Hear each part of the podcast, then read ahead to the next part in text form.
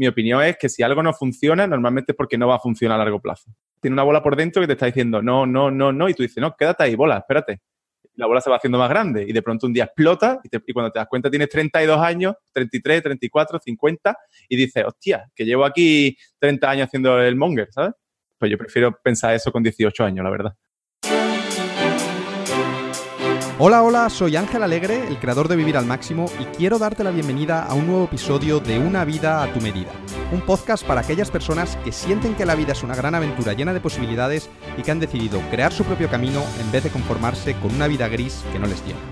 En este podcast encontrarás ideas, herramientas y sobre todo la motivación necesaria para construir una vida más libre, más congruente y en definitiva más feliz. En el episodio de hoy tengo como invitado a mi amigo Javi Pastor, uno de los copywriters más conocidos y más respetados de España. Javi ha participado en varios lanzamientos de productos digitales de seis cifras y también en el primer lanzamiento de más de un millón de euros en el mercado hispano, y ha formado como copies a cientos de personas que hoy en día viven de escribir. En este episodio, Javi y yo charlamos sobre su trayectoria, desde sus inicios en ingeniería informática y sus primeras búsquedas de trabajo fallidas hasta su vida actual como referente en el mundo del copywriting. Y también hablamos sobre la profesión de copy y sobre cómo dedicarse a ella con éxito. Como podrás comprobar en cuanto empieces a escucharnos, Javi es de Cádiz y además es un tío muy gracioso, así que la entrevista está llena de bromas y de risas. Pero entre risa y risa te aviso que cubrimos temas tan interesantes como los inicios de Javi como emprendedor en el mundo de las apuestas, cuáles son las claves para que las empresas se fijen en ti y encontrar un buen empleo, qué hacer si un cliente te pide algo para lo que no tienes experiencia, cómo posicionarte como experto en cualquier nicho, por qué crear relaciones genuinas es fundamental para tener éxito profesional, cuáles son las habilidades más importantes que tienes que desarrollar para ser un buen copy o cuál es el precio que ha tenido que pagar Javi para llegar hasta donde ha llegado. Además de todo esto, te adelanto que he convencido a Javi para que ofrezca algo especial para todos mis oyentes a los que les gustaría ser copywriters, así que si en algún momento te has planteado la posibilidad de ganarte la vida escribiendo o si simplemente tienes curiosidad por el tema, te invito a que entres en viviralmaximo.net barra copy, C-O-P-Y, y que te apuntes al training gratuito que vamos a organizar Javi y yo y que empezará el próximo lunes 29 de octubre de 2018. Repito la web, viviralmaximo.net barra copy, terminado en Y.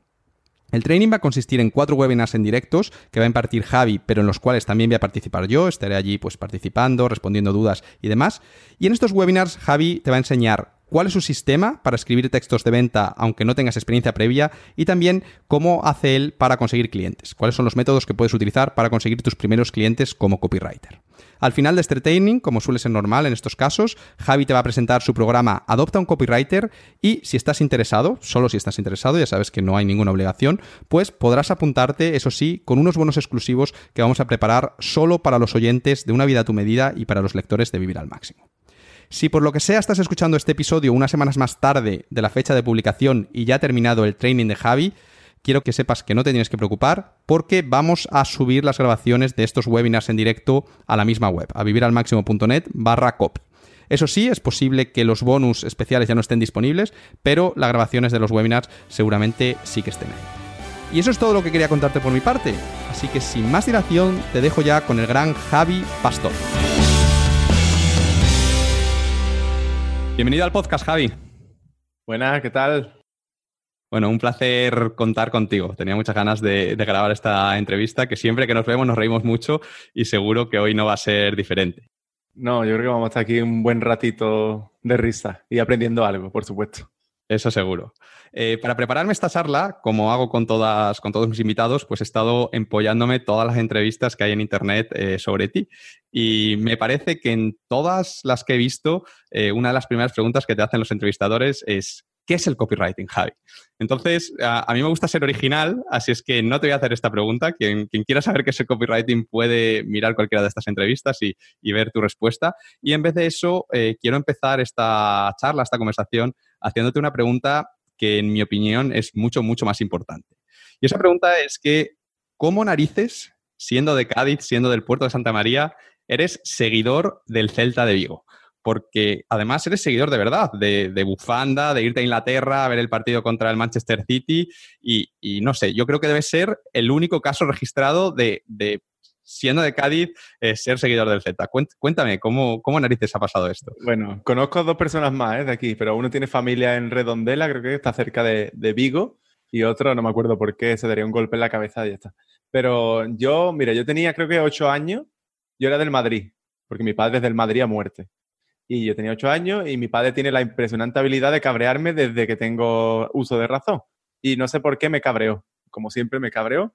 Y yo le dije, pues papá, te voy a dar donde más te duele, que es en el fútbol, y me voy a hacer del primer equipo que salga por la tele que me guste. Y dio una impresionante casualidad, porque ya me dirás tú qué hace el Celta en los informativos o lo que sea, si sale en un minuto, ¿sabes? Pues justamente salió la equipación celeste, no recuerdo exactamente quién era el jugador, no recuerdo, era una fecha que yo no, recuerdo nada, y le dije, ese, y viera, ese era el Celta, y eso con la tontería, bueno, yo lo iba viendo, iba viendo partidos, iba viendo partidos. Recuerdo cuando se pagaba el pay-per-view, que había que pagar 12 euros por partido, mi padre pagaba el del Madrid y pagaba el del Celta. Pagamos nuestros 24 euros por jornada. Yo tenía que trabajarlo, eso seguro. Y un día me compré una camiseta y aquello como que se volvió. El día que compré la camiseta bajó a segunda, esto un gran detalle. La siguiente camiseta que me compré volvió a bajar a segunda. Y la siguiente camiseta que me compré tenía un 4% de posibilidades de mantener la categoría, pero la mantuvo. O sea que yo ya no compro más camisetas. Mejor. De ahí viene la locura. es que fue una venganza, fue una venganza contra tu padre. Pero bueno, luego veo, veo que se lo tomó bien porque al final luego ya te compraba los partidos y todo. Sí, sí. Misterio resuelto entonces. Eh, vamos un poco ya a pasar a lo, a lo serio y, hablar un poco de, tu carrera profesional, ¿no? Y ahora pues eh, eres copy, eh, llevas años trabajando como freelance y gestionando tu propio negocio, pero me consta, eh, también investigando por ahí, que tus inicios como emprendedor mm, no fueron en el mundo de, la escritura ni del copywriting, sino que fueron en un mundo muy diferente, como el mundo de las apuestas. Y que de hecho llegó un punto en el que había gente que te pagaba dinero todos los meses para poder ver en qué apostabas y copiar tus apuestas. ¿Puedes contarnos un poco esa historia? Porque creo que va a ser tan apasionante como la del Celta. Sí, bueno, en esta había mucho más dinero por en medio. De hecho, mucho dinero. Ah, realmente me salió a, beneficio, eso es lo bueno. Pero bueno, yo con las apuestas empecé un día con los amigos. Bueno, me peleé con mi padre también porque empecé, quería empezar y tenía 17 años todavía. Entonces registré a mi padre y mi padre no se lo sentó muy bien cuando le llegó una carta de, de Big Win. Pero bueno, y hacía muchas combinadas con los amigos, tonterías, y yo descubrí que a mí se me daba mejor que a ellos, ¿sabes? Entonces dije, yo me separo del grupo de amigos y empiezo a apostar por mi cuenta. Cuando me di cuenta, estaba apostando, tenía un sistema, apostaba a la NBA. De hecho, yo me, me enganché a la NBA por las apuestas. No es que me enganchara por verla, sino empecé a ver y digamos que empecé a apostar y como apostaba la veía y al final eso fue una adición que me encantaba ver la NBA y me pegaba todas las noches despierto.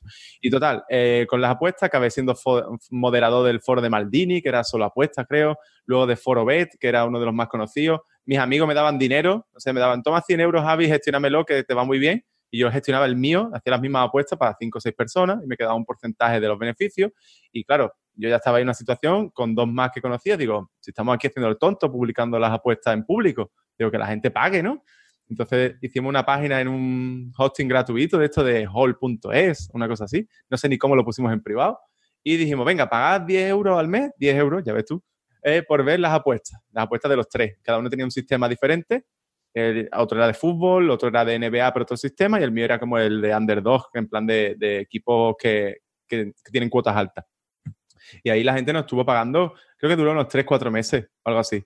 Ni había gentecilla, o sea que entraba, por lo menos 100 o 120 euros entraba para empezar. Entonces ahí nos pusimos, pero realmente se acabó cayendo porque hubo un cambio de legislación en las apuestas, eh, bajaron las cuotas, el sistema dejó de funcionar, yo también estaba a otras cosas ya, entonces se cayó. Pero la realidad es que yo hice una membresía cuando no sabía ni lo que era una membresía.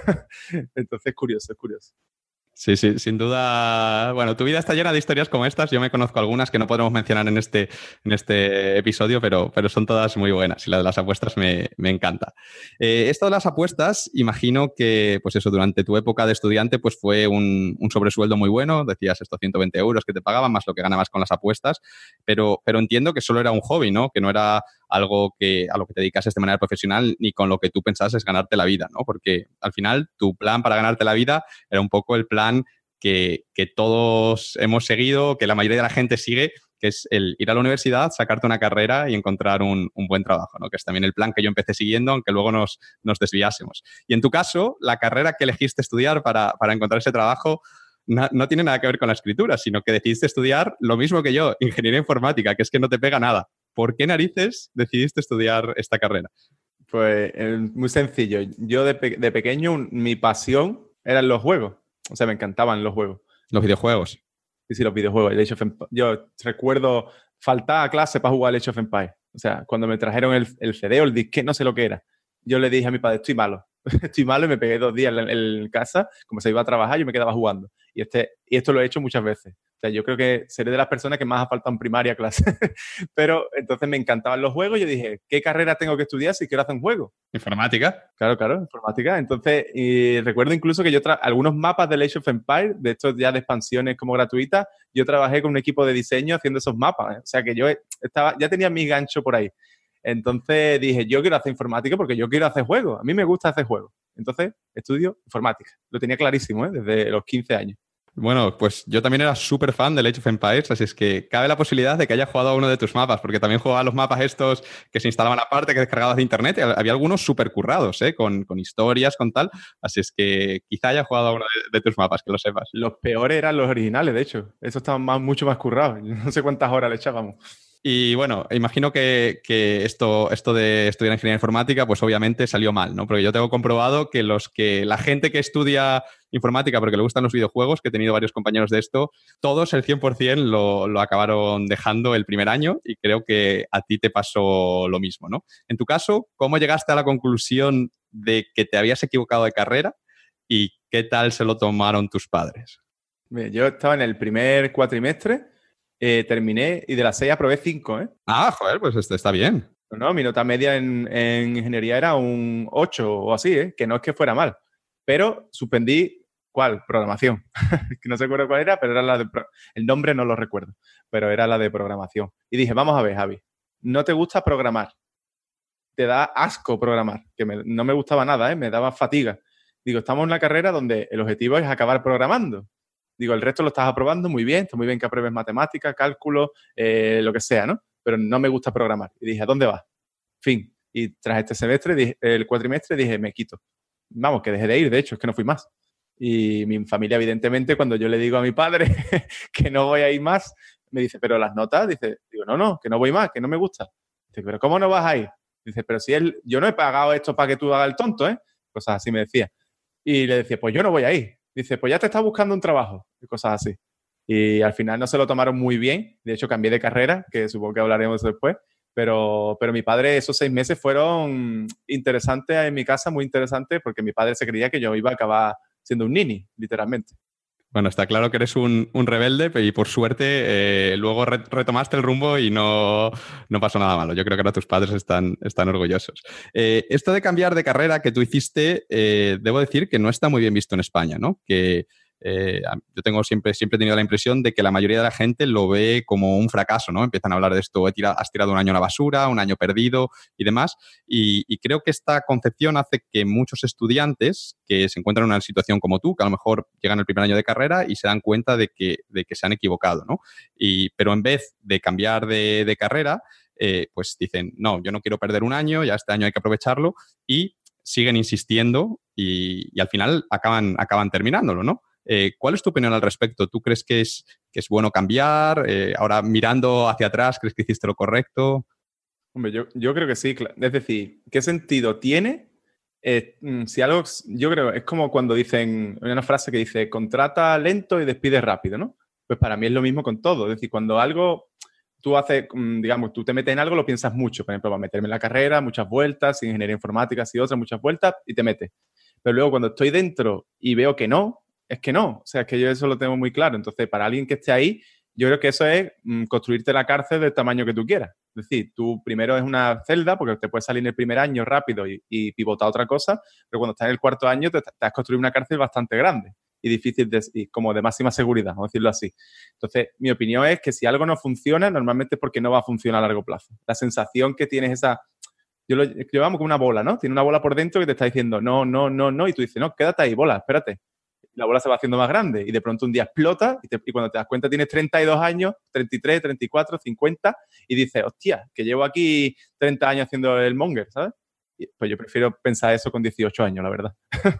Sí, yo, yo, lo veo como que tú estás en un agujero, te das cuenta de que estás en un agujero y en vez de salir del agujero, como que sigues cavando, ¿no? Porque dices, es que ya, ya llevo un poco de agujero cavado y es como, vale, pues, pues, pero no quieres estar en el agujero, mejor, mejor salte, ¿no? No tiene sentido que lo hagas más profundo. Y llega un punto, claro, que ya al final te has graduado, como que cada vez has invertido más y más en, en la carrera ya, ya solo te puedes dedicar a eso porque es el título que tienes tal y cada vez es como más difícil cambiar, ¿no? Entonces yo creo que mejor eh, cambiar el primer año y además la gente que dice que ha perdido un año, yo, yo tampoco lo veo así porque has aprendido cosas, eh, te has sacado unos créditos que luego podrías convalidar por libre de elección, habrás hecho amigos y demás, así es que tampoco es el, fin del mundo. Y, más vale esos, tardar un año más en, en, sacar la carrera que sacarte la carrera equivocada. Yo, yo, vamos, lo tengo claro. De hecho, tengo en, mi blog un artículo sobre esto que se llama El, sesgo del costo hundido, eh, pues para quien quiera leer más sobre, sobre el tema. Conozco ese artículo. De hecho, creo que lo tuve que editar en un servicio que hicimos. Sí, sí, cierto. Bueno, los editaste todos. luego, hablamos de esto, luego hablamos de esto. Vale, vale. Eh, después de dejar ingeniería informática, pues fue la segunda opción, ¿no? Y en este caso te matriculaste de algo muy diferente como empresariales. ¿Qué fue lo que te hizo pensar que esta sí era la carrera correcta? Bueno, esto es sencillo. Digamos, yo, yo terminé, me peleé con mi padre y mi, padre me dijo, lo que tú quieras, pero o trabaja en el tenis o estudia otra carrera. Y le dije, vale, y me puse a buscar. Y a mí me gustaba audiovisuales, pero era en Sevilla. Yo vivo en el puerto, Cádiz, tú lo has dicho. Sevilla está a una hora, ¿sabes? Que no es tampoco una cosa lejana. Y me dijo, no, no, no, no. Dice, tú ya has perdido tu bala de hacer el tonto. Dice, ahora te buscas lo que quieras, pero aquí. Digo, ¿cómo que aquí? Dice que, te lo busques en Cádiz, que no te vas a ir más lejos. Digo, ah, vale, me parece muy bonito. Y dije, bueno, pues ¿qué hago? Eh, y la frase es, quien vale, vale, y quien no, a empresariales. Y entonces dije, pues esto tiene pinta de ser fácil, de que algo se aprenderá y por lo menos la gente siempre dice que se lo pasa bien. Así que me metí en empresariales sin saber muy bien lo que estaba haciendo tampoco, la verdad. Eh, fue como la opción menos mala, vamos a llamarlo así. Yo creo que mi padre y tu padre se llevarían bien, porque yo también cuando planteé la opción de estudiar fuera, eh, fue como, no, en plan, mi padre, mira, yo no te, yo tengo otros amigos, amigos, eh, hijos de amigos míos, que se han ido a Madrid, que se han ido a Barcelona, no sé qué, gente brillante, y una vez que se han ido a estudiar fuera, solo salían de borrachera, no sé qué, yo no quiero que a ti te pase lo mismo, así es que mientras mientras yo te pague las cosas, te quedarás estudiando en Cáceres. Así es que me tocó. Y no sé si, si tenía razón, quién sabe, igual me, me hubiese perdido. Eh, bueno, cuéntame con empresariales cómo fue la cosa. ¿Esta te gustó al final? ¿Cumplió tus expectativas o qué pasó? Si te digo que las mejores notas de empresariales son las que convalidé de ingeniería informática. Eso quiere decir que te lo pasaste bien. Sí, no, me lo pasé muy bien. O sea, como, como carrera, amigo, o sea, por ejemplo, la persona que trabaja hoy en día conmigo salió de allí. O sea, que por lo que tú dices, al final de las carreras hay que valorar todo. Entonces, a lo mejor hubiera conocido a esta persona y ahora no tendría empleado, ¿sabes? Entonces, yo la carrera me pareció, a ver, en ciertas cosas a mí siempre me ha gustado el dinero, vamos a decirlo. Me no que me guste el dinero, sino gestionar el dinero, saber finanzas, saber utilizarlo. Yo ya me ponía a ahorrar cuando mis amigos estaban haciendo el panoli y me dice, ¿qué haces ahorrando? Digo, yo estoy ahorrando porque me tengo que comprar cosas y mi padre me lo ha dicho. Entonces, eh, esa carrera como que me ayudó un poco a entender el dinero. De hecho, la peor eh, asignatura, que era economía política, de un profesor que era lo peor, un tío que cuando hacía unas convocatorias llenaba el edificio y había que buscarte el nombre porque había como mil y pico en un día haciendo el examen. Esa asignatura me costó tanto que me apunté a, a, clases privadas y me enseñaron cómo funcionaba la creación del dinero. Entonces, eso me, digamos que a mí me dio una cultura financiera importante que me sirvió para cosas que hago hoy en día. Entonces, a nivel práctico de trabajo, no lo he usado, hay que decirlo, pero a nivel de cultura financiera sí que, sí que me parece que me dio un empujoncito. Guay, me, alegro que, funcionase. Entonces, empresariales la terminaste, te graduaste y después de, de, terminar empresariales, pues decidiste continuar, si no me equivoco, con la superior de empresariales, que creo que se llama actuariales, ¿puede ser? No sé, es como la, licenciatura o algo así. Sí, porque empresariales es una de tres años y esta era como la, de cinco, ¿no? Pero, de nuevo, eh, se ve que esta no te gustó y por segunda vez volviste a pivotar para, para desgracia de tus padres, los pobres, ¿no? Y esta vez lo que elegiste fue publicidad y relaciones públicas, que de nuevo es algo bastante diferente. Así es que voy a ser pesado y a preguntarte otra vez, ¿por qué publicidad y relaciones públicas esta vez? Sí, bueno, yo me metí en empresariales en la siguiente, por, cerrar el círculo, porque fue como lo, lógico, ¿no? En plan, he hecho tres años, aquí no hay trabajo, yo no tengo ganas de buscar trabajo, literalmente es algo así. Voy a seguir estirando el chicle, me meto en lo mismo. Y cuando llegué allí dije, tío, esto es un aburrimiento, esto es peor. Y, duré dos meses, ahí duré todavía menos, más cabreo para mi padre. Y ahí me metí en relaciones, publicidad y relaciones públicas porque José, que es la persona que trabaja conmigo, él el último año de empresariales se fue a Jerez porque era de tarde, él no quería estar de tarde, se fue de mañana y me dijo, yo me voy a meter en publicidad, que yo creo que a ti te va a gustar. Es muy creativo, muy así divertido, lleva mucho tiempo con los rollos del dinero y de empresariales, vamos a meternos en publicidad.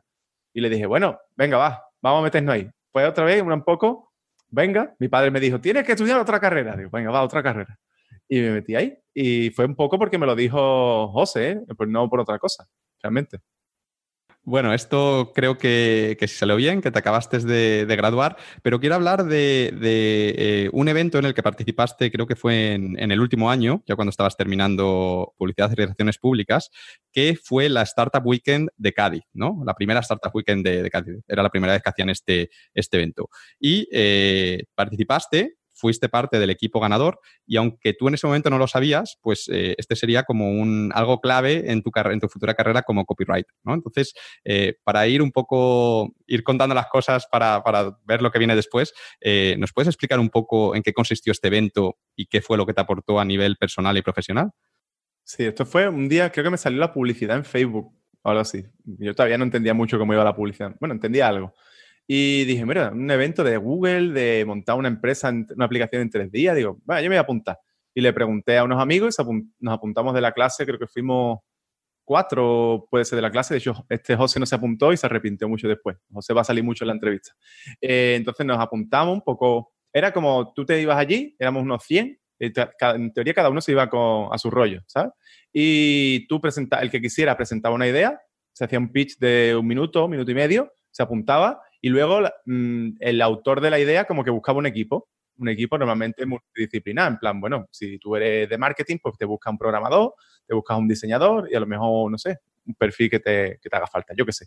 Entonces allí, eh, mi amiga Mari, vamos a llamarla, vamos, estamos metiendo aquí a todos mis amigos, eh, le gustaba mucho la cerveza y dijo, yo tengo una idea, eh, birra. Eso, esto se ocurrió literalmente esperando fuera para entrar con una cerveza. Me dijo, ¿habéis pensado que siempre bebemos la puñetera Cruz Campo? Es asquerosa, es agua sucia. Dice, y luego para buscar una cerveza buena no sé dónde ir. Y dijimos, ¿y por qué no hacemos un buscador de cerveza artesanal? Hostia, buena idea. Y esto ocurrió como un minuto cinco antes de entrar a la sala. Y ella lo presentó. Entonces lo, lo presentó, nosotros nos unimos, se unieron un par de personas más y nosotros, yo cuando hago estas cosas, yo soy competitivo. Entonces, yo cuando me pongo, me pongo. Y nos pusimos a saco yo no dormí los dos días, es decir, viernes a domingo, yo no, mm, una hora de sueño, échale. Y hicimos de todo, montamos la aplicación, la aplicación funcionaba, la validamos yendo a bares, eh, nos peleamos con gente, montamos una web, montamos una campaña en redes sociales, montamos todo. O sea, cuando llegamos la hora de la presentación, es que va a sonar feo, pero es que no había competencia. El resto a lo mejor tendría como unos PowerPoints y vosotros era ya la app. Mira, aquí está la app funcionando con estos tres bares que ya nos han confirmado que quieren estar. Exacto, era como un poco, los demás tenían una presentación y, nosotros le llamamos y dijimos, no tenemos presentación. ¿Y por qué? Digo, porque tenemos la aplicación y sacaron la aplicación. Una demo, hicisteis una demo. Sí, sí, un golpe fuerte. Yo no hice la presentación, ¿eh? yo en esa época no era capaz ni de hablar en público.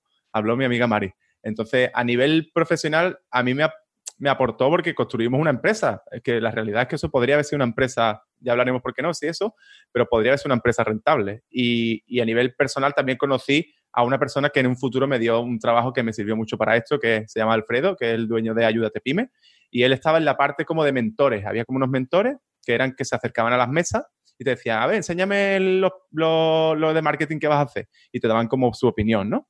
Cada uno te decía una opinión distinta y te volvías loco, pero bueno, te van diciendo como consejos. Y a él claramente le gustó nuestra idea y las demás mesas como que las abandonó, solo se sentaba en la nuestra y además era un tipo de persona que encajaba muy bien con nosotros.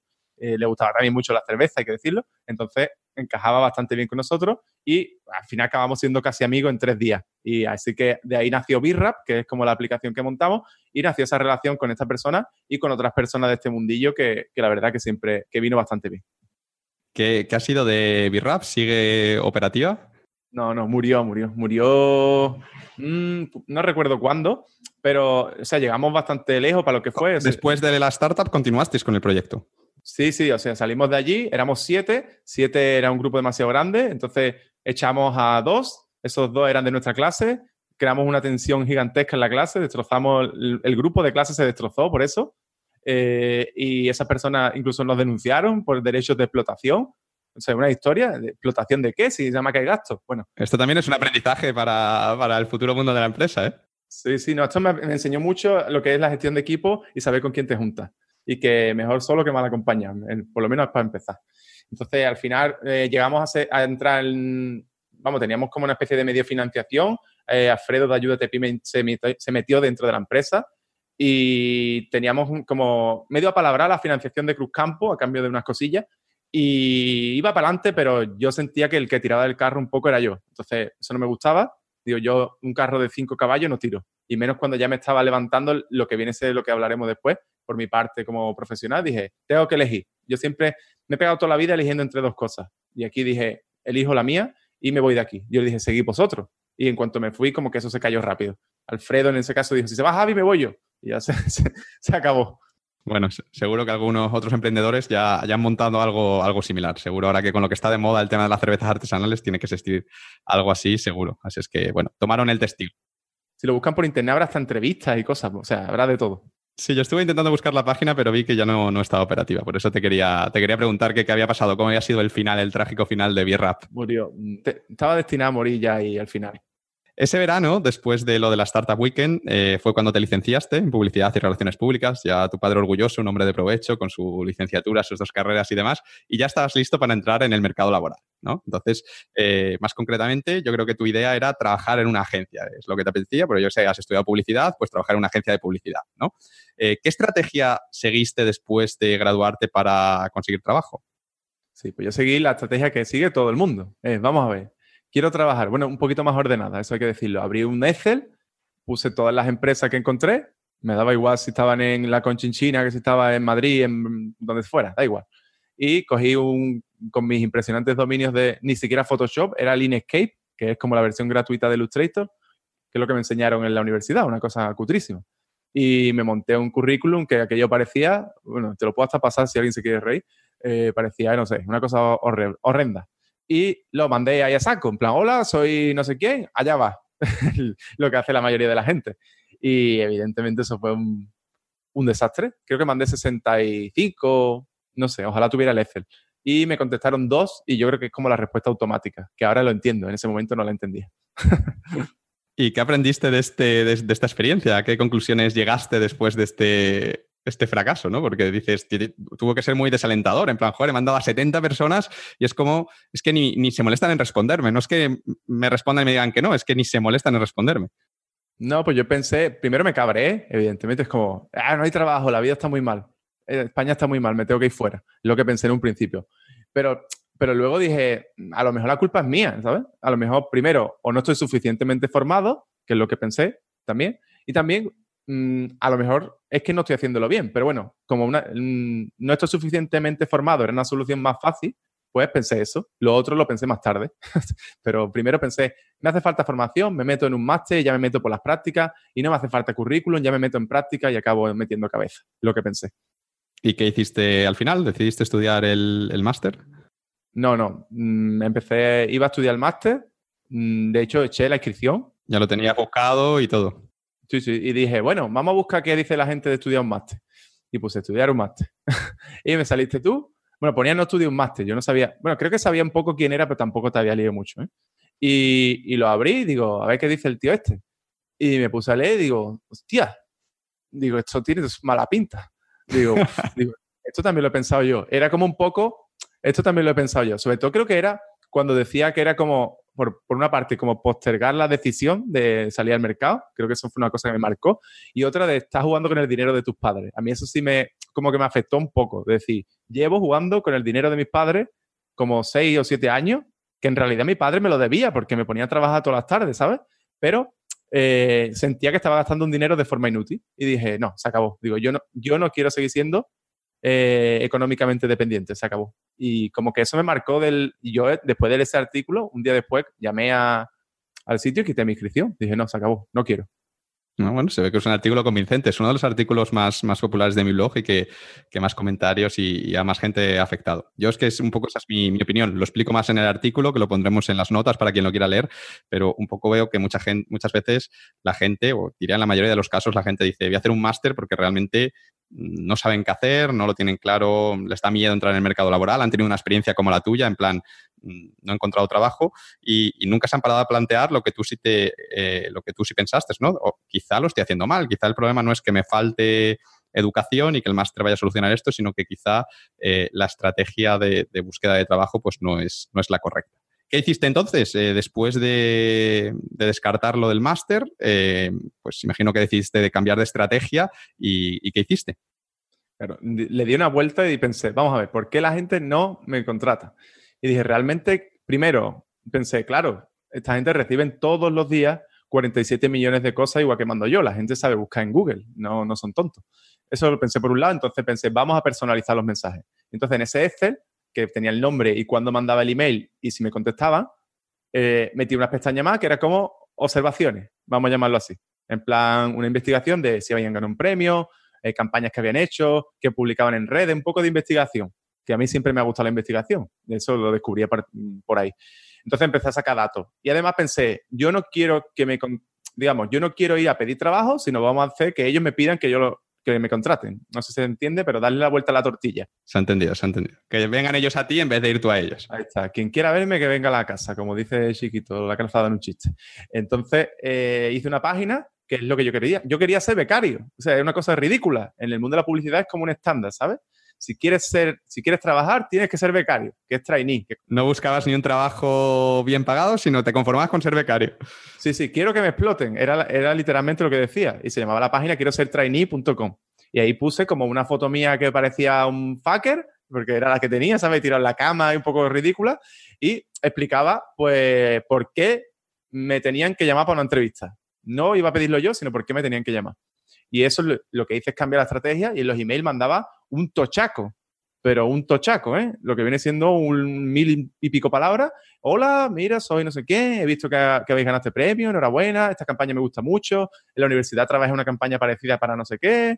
Ya, fui, ya ahí se veía un poquito de que escribí se me iba Que te habías leído la web, por lo menos, que sabías un poco, que no, ibas con la ametralladora mandando correos, sino que por lo menos te, te habías dedicado un tiempo me lo había empollado un poquito. Y al final decía, mira, eh, no te voy a mandar el currículum porque no tengo, lo que tengo es esta página. Si quieres saber sobre mí, quieres que, que hagamos una entrevista o algo, ahí tienes mis datos de contacto. Venga, un abrazo.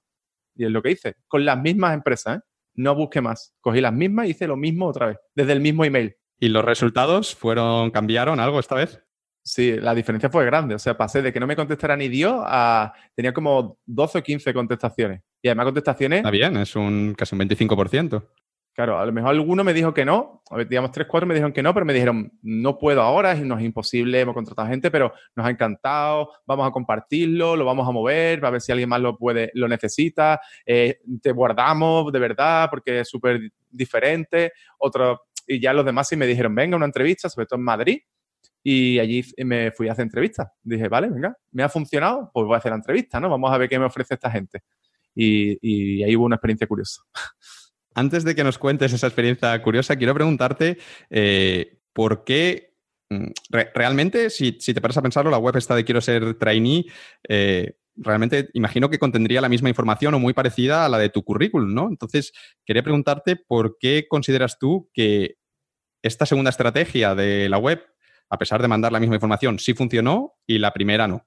Porque ya te digo, al, al fin y al cabo es casi lo mismo. Claro, yo creo que en parte un poco porque es una eh, la web, eh, el currículum es, una cosa que, donde yo digo lo que se supone que sé hacer, como hace todo el mundo en un currículum. Sin embargo, en la web ya está hecha la web, o sea, se demuestra que yo sé hacer una web. También se demuestra que sé escribir porque estaba bien ordenada, el nivel de texto más o menos estaba ordenado. Había algunos montajes, también había campañas que yo había hecho de, de prácticas, de publicidad, había un blog donde yo iba contando cosas, entonces digamos que ya no decía lo que sabía hacer, sino demostraba que al nivel que tuviera en ese momento, ¿no? Pero que demostraba que sabía hacer cosas. Entonces la gente entraba y decía, vale, este tío a lo mejor está un poco verde, pero sabe hacer cosas que otra gente que a lo mejor salió de la carrera no sabe o que en un currículum no puede demostrar. Y yo creo que esa fue la, diferencia, además del, cambio de enfoque de mandar un correo estándar a mandar un correo un poco personalizado. Sí, porque claro, con la, web ya demuestras eso, que sabes crear páginas web, eh, si está bien escrita, demuestras que sabes escribir bien, porque además eso publicabas posts, como que contabas historias, entonces pueden ver que escribes bien. Y también es como una técnica publicitaria, como que, se ve ahí que sabes un poco de branding, de diferenciación, como algo, ¿no? Entonces ya estás demostrando estas tres habilidades, mientras que enviando el currículum con la ametralladora, demuestras nada. Es un PDF que pone unas cosas, pero no, no estás demostrando nada. Es como, si quieres me crees, si no, nada, tengo estos títulos y, ya está.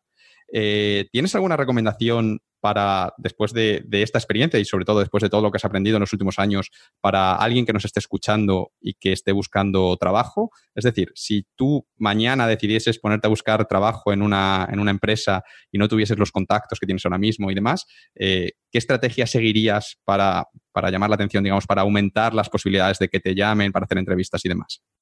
Vale, lo, primero haría el, el enfoque no es pensar que yo busco trabajo, sino qué busca la persona que me va a contratar. Entonces, yo creo que es muy importante hacer esa investigación.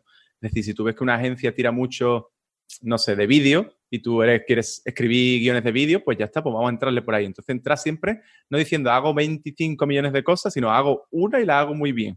Y luego, si quieres, hago otra. Entonces, yo creo que eso marca una gran diferencia a la hora de contactar con una empresa, decirle, sé que hacéis vídeos, sé que necesitáis guiones y yo sé hacer guiones. Entonces, como o sea, esta persona no solo sabe lo que hacemos, sino que incluso está ofreciendo directamente lo que necesitamos. Yo, por ejemplo, adaptaba los mensajes. Si veía que uno utilizaba mucho YouTube y SEO de YouTube, le decía, yo sé SEO de YouTube, lo básico sabía, ¿sabes? Un curso cualquiera.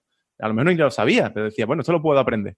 Y, me adaptaba un poco a las necesidades. Y sobre todo, eh, sé diferente. O sea, no, no sirve, si, no es lo mismo trabajar, por ejemplo, agencias que recuerdo, mandó un currículum a BBDO, que es una agencia gigantesca, que al Sofá Verde, que es una agencia de Fuenlabrada es que no es lo mismo. Hay que hablar de formas diferentes. Entonces, hay que adaptarse. Esto es un poco tema de copy ya, ¿no? Pero, pero yo creo que hay, que pensar no, no, en ti, porque nadie va a pensar en ti. O sea, la gente es egoísta. La gente contrata por habilidades. Yo no contrato a José, que lo tengo aquí, por muy amigo que sea, porque se llama José, ni porque es mi amigo. Lo contrato porque tiene unas habilidades. Y cuando tú eres capaz de demostrar esas habilidades de alguna forma, pues entonces te contratan. Si mandas un currículum, que es lo que hace todo el mundo, no te contrata nadie. Me parece clave eso que has, que has comentado, ¿no? De, dejar de ser egoísta y de pensar, ¿qué es lo que quiero yo? Quiero un trabajo con las mejores condiciones, eh, que sea así, que sea en remoto, que me paguen no sé cuánto dinero. Eh, soy la leche, tengo estos títulos y, ser humilde y, un poco ser, empático y pensar, vamos a ver, ¿qué, necesitan ellos? ¿Qué puedo ofrecerle a ellos? ¿Cuáles son sus problemas? ¿Cómo puedo ayudarles con estos problemas? ¿no? Y enfocar la búsqueda de trabajo de, esta manera, porque, eh, como tú dices, yo pienso que los resultados son, son totalmente diferentes. Es que yo todavía veo gente buscando trabajo y le digo, ¿en serio otra vez? Digo, pero no te he dicho que no haga eso. El tío ahí mandando currículum. Venga. Bueno, eh, espero que la gente que nos escuche, pues sí te hagan caso y implementen esta técnica y luego nos la cuenten en los, en los comentarios. Ojalá. Has hablado antes de que sabías hacer páginas web eh, y esto que yo sepa, pues no lo enseña ni en empresariales ni en relaciones públicas y publicidad, ¿no? Sin embargo, pues tú lo sabías y de hecho, pues lo ponías en, la página esta de Quiero ser trainee, ponías que tienes experiencia habiendo montado varias webs y, montaste la, propia web de Quiero ser trainee, ¿no? Eh, ¿Cuándo y cómo desarrollaste esta, esta habilidad de crear páginas web? Empecé con un clan de un juego, creo que era el Praetorian, que llegase el número uno del mundo del Pretorian, un juego ahí de español, no sé, una cosa azarosa. Y teníamos un clan. Y yo dije, yo voy a hacer una web. Y me puse a buscar en internet, creo que la hice en front page. Nunca la llegué a publicar, yo no sabía, ya eso era muy complicado. Pero estaba hecha, ¿eh? estaba con sus marrón feos, sus tablas. Y bueno, fue una cosa que dejé ahí ya está. Pero luego en, la, en publicidad, nosotros teníamos un profesor que se llamaba Antonio, que todos los trabajos eran prácticos. Y un trabajo fue del equipo de fútbol de su pueblo era Fuente de Canto, un equipo de, de Extremadura, ¿puede ser? No lo sé. Fuente de Canto se llamaba el pueblo. Y nosotros, para ganar, lo que hicimos es decir que íbamos a hacer una web. Y hicimos la web. Claro, ¿quién la hizo? La hice yo. Me tocó a mí. Entonces yo aprendí a hacer la web. Y me dije, ¿cómo se hace una web? Y busqué en Google y digo, vamos a ver cómo va esto. Mira, WordPress. Digo, este WordPress tiene buena pinta. Y no sabía lo que era WordPress. Y me puse a investigar, pues con artículos gratuitos de por aquí, de por allí. Eh, compramos un hosting con el tema del fútbol, de, lo pagaron ellos, creo. Y ahí fuimos haciendo la web y yo fui aprendiendo, pero bueno, a la web era horrorosa. Era una cosa feísima. El equipo de fútbol daba pena y la mascota que hizo mi amigo Dani era de Zurbarán y nosotros lo llamamos Zurbiolador porque parecía un, muñeco que iba a perseguir a los niños. Entonces, aquello era penoso, pero yo aprendí a hacer web gracias a ese trabajo. Yo, yo aprendí a hacer webs creando una web de Age of Empires también. Así que al final, los videojuegos, que los padres los critican tanto, quieran o no, te, hacen sacar lo mejor de ti. Así es que, padres que no escucháis, dejad a vuestros hijos que, que jueguen al Fornite. Bueno, pero sí. Bueno, también había hecho la web, que recuerdo, del tema de las apuestas y ahí creo que sí que hice algo es de verdad, Es verdad. Realmente yo siempre he sido curioso, entonces a mí mm, me cabrea mucho la gente que viene sin haber buscado algo antes. Es como, ¿lo has buscado en Google? No, pues no me lo pregunte. Es como, sí, pero si está Google, si yo tengo una cabeza, tengo mucha cabeza, pero no tanta, ¿sabes? Que búscalo en Google, coño, que está ahí. Es más fácil. Sí, esto me, a mí también me da mucha rabia, que es, eh, eh, al final muchas veces te hacen la duda y tú tampoco tienes ni idea de, la pregunta que te hacen, pero vas a Google y lo encuentras y dices, pero lo he buscado y, sale en la primera página, ¿por qué no lo has hecho tú esto? ¿no? Realmente, eh, recomendación para la gente que pide ayuda, siempre intentar resolver tú el problema primero y luego, antes de contactar a una persona, sobre todo si esta persona está ocupada o lo que sea, decirle, mira, tengo este problema, he intentado A, B y C, pero no han funcionado por este motivo y por este motivo, eh, ¿me puedes ayudar? Y esto es totalmente diferente porque dices, joder, esta persona lo ha intentado, eh, ha probado estas opciones que tienen sentido, no les ha funcionado por tal motivo que tú sí sabes porque tienes experiencia y te apetece ayudarles. Pero si viene alguien en plan, eh, oye, ¿cómo se hace esto? Que es en plan, resuélveme la vida que, no me apetece buscarlo en Google, es como, pues, pues ahí te quedas que no te voy a, responder. Para eso utilizo la página esta, ¿cómo se llama? Que tú le pones la búsqueda y le mandas un enlace que hace la búsqueda. Sí, sí, sí. Tan difícil era buscarlo, lo que hago ya. ¿Cuál es, esta, ¿Cuál es esta página? Porque yo lo estuve buscando hace poco y no la, no la he encontrado. Se llama. Lo, podía buscar. Eh, espérate. Si no, no, te preocupes. Luego la buscas, me la pasas y la, ponemos en las notas porque, porque es una página que es muy útil, ¿no? Para, para esto. Es como para, para, mandar ahí una colleja virtual, ¿no? Sí. Let me Google that se llama. Let me Google that. Vale, lo apuntaremos. Genial. Es una colleja virtual importante. Bueno, después de este pequeño, eh, esta pequeña tangente, vamos a, volver a tu aventura buscando trabajo y lo hayamos dejado por la página esta de Quiero ser trainee, que esta sí que funcionó bien y varias empresas te ofrecieron hacer entrevistas en Madrid, ¿no? ¿Y qué pasó? Imagino que fuiste para allá, para Madrid. Sí, mira, la primera que hice fue eh, una página que creo que es conocida, de hecho, que es como la competencia de Phil Affinity, Phil Affinity de película, no sé si te suena. Eh, se llama Sensacine, es una película, vamos, una película, una página web donde entrevistan a actores incluso, y era de community manager, sé que no era ni de, ni de publicidad. Y allí fui, hice esa entrevista, hice la, recuerdo que la práctica era haciendo una cosa de Marty McFly, no sé, una historia.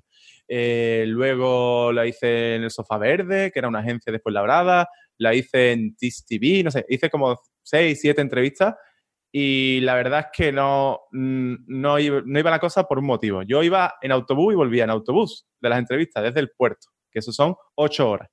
¿Ocho horas ida y vuelta o solo ida? No, no, no. Ocho horas ida, ocho horas vuelta. Criminal, ¿no? Esto que va parando en pueblos. Sí, sí. Recuerdo que la primera vez que fui, fui con mi exnovia y aprovechamos, digo, bueno, vamos a ver Madrid, ¿no? Yo había ido ya, había ido a ver un partido del, había ido a ver un partido del, del Madrid Celta y también a una quedada de amigos del NBA 2K, o sea, los juegos, las cosas que tienen. Que fui, acabé en la capital, bueno, una historia. Y, y total, que me voy.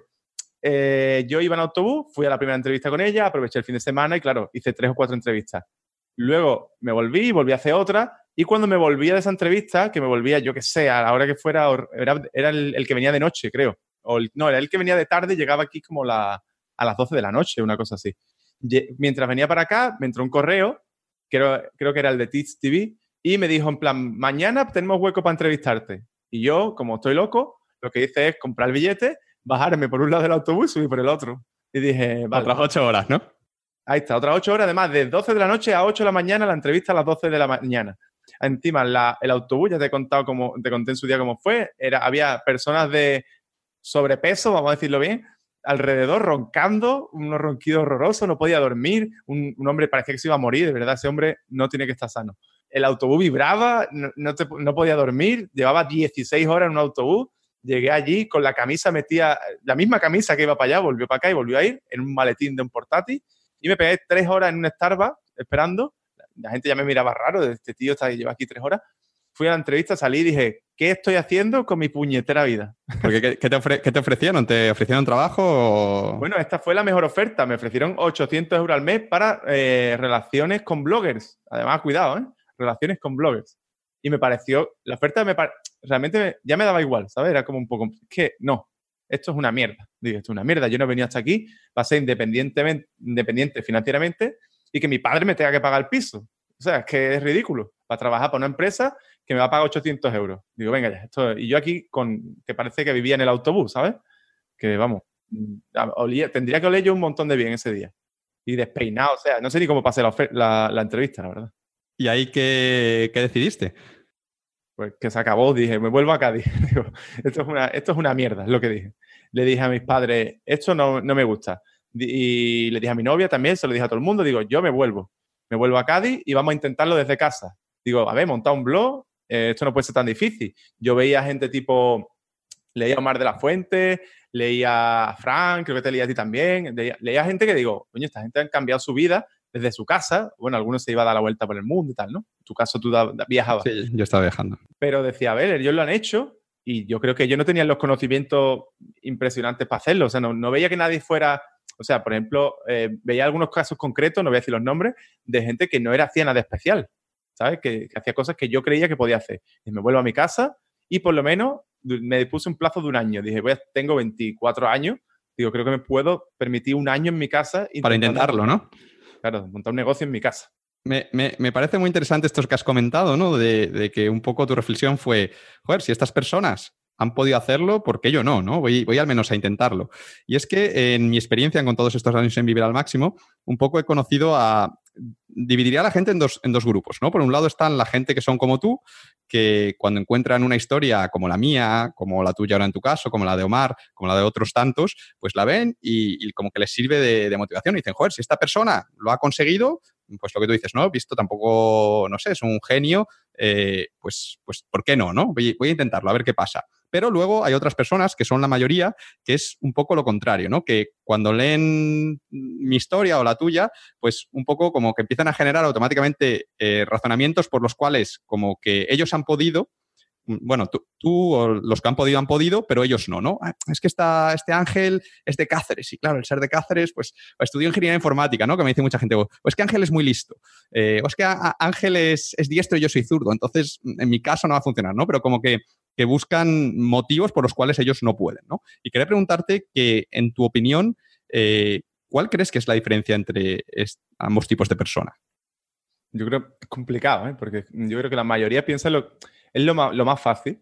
Es decir, ¿qué es lo más fácil? Pensar que tú no puedes y quedarte como un poco en el abrigo de la seguridad de estudiar un máster o cualquier historia. Entonces, yo creo que la diferencia, primero, es un poco la educación que tú tengas y lo que tú hayas vivido. Porque yo creo que al final eh, nacer en un sitio u otro da un poco igual, lo que importa es con quién te juntas y la educación que tienes.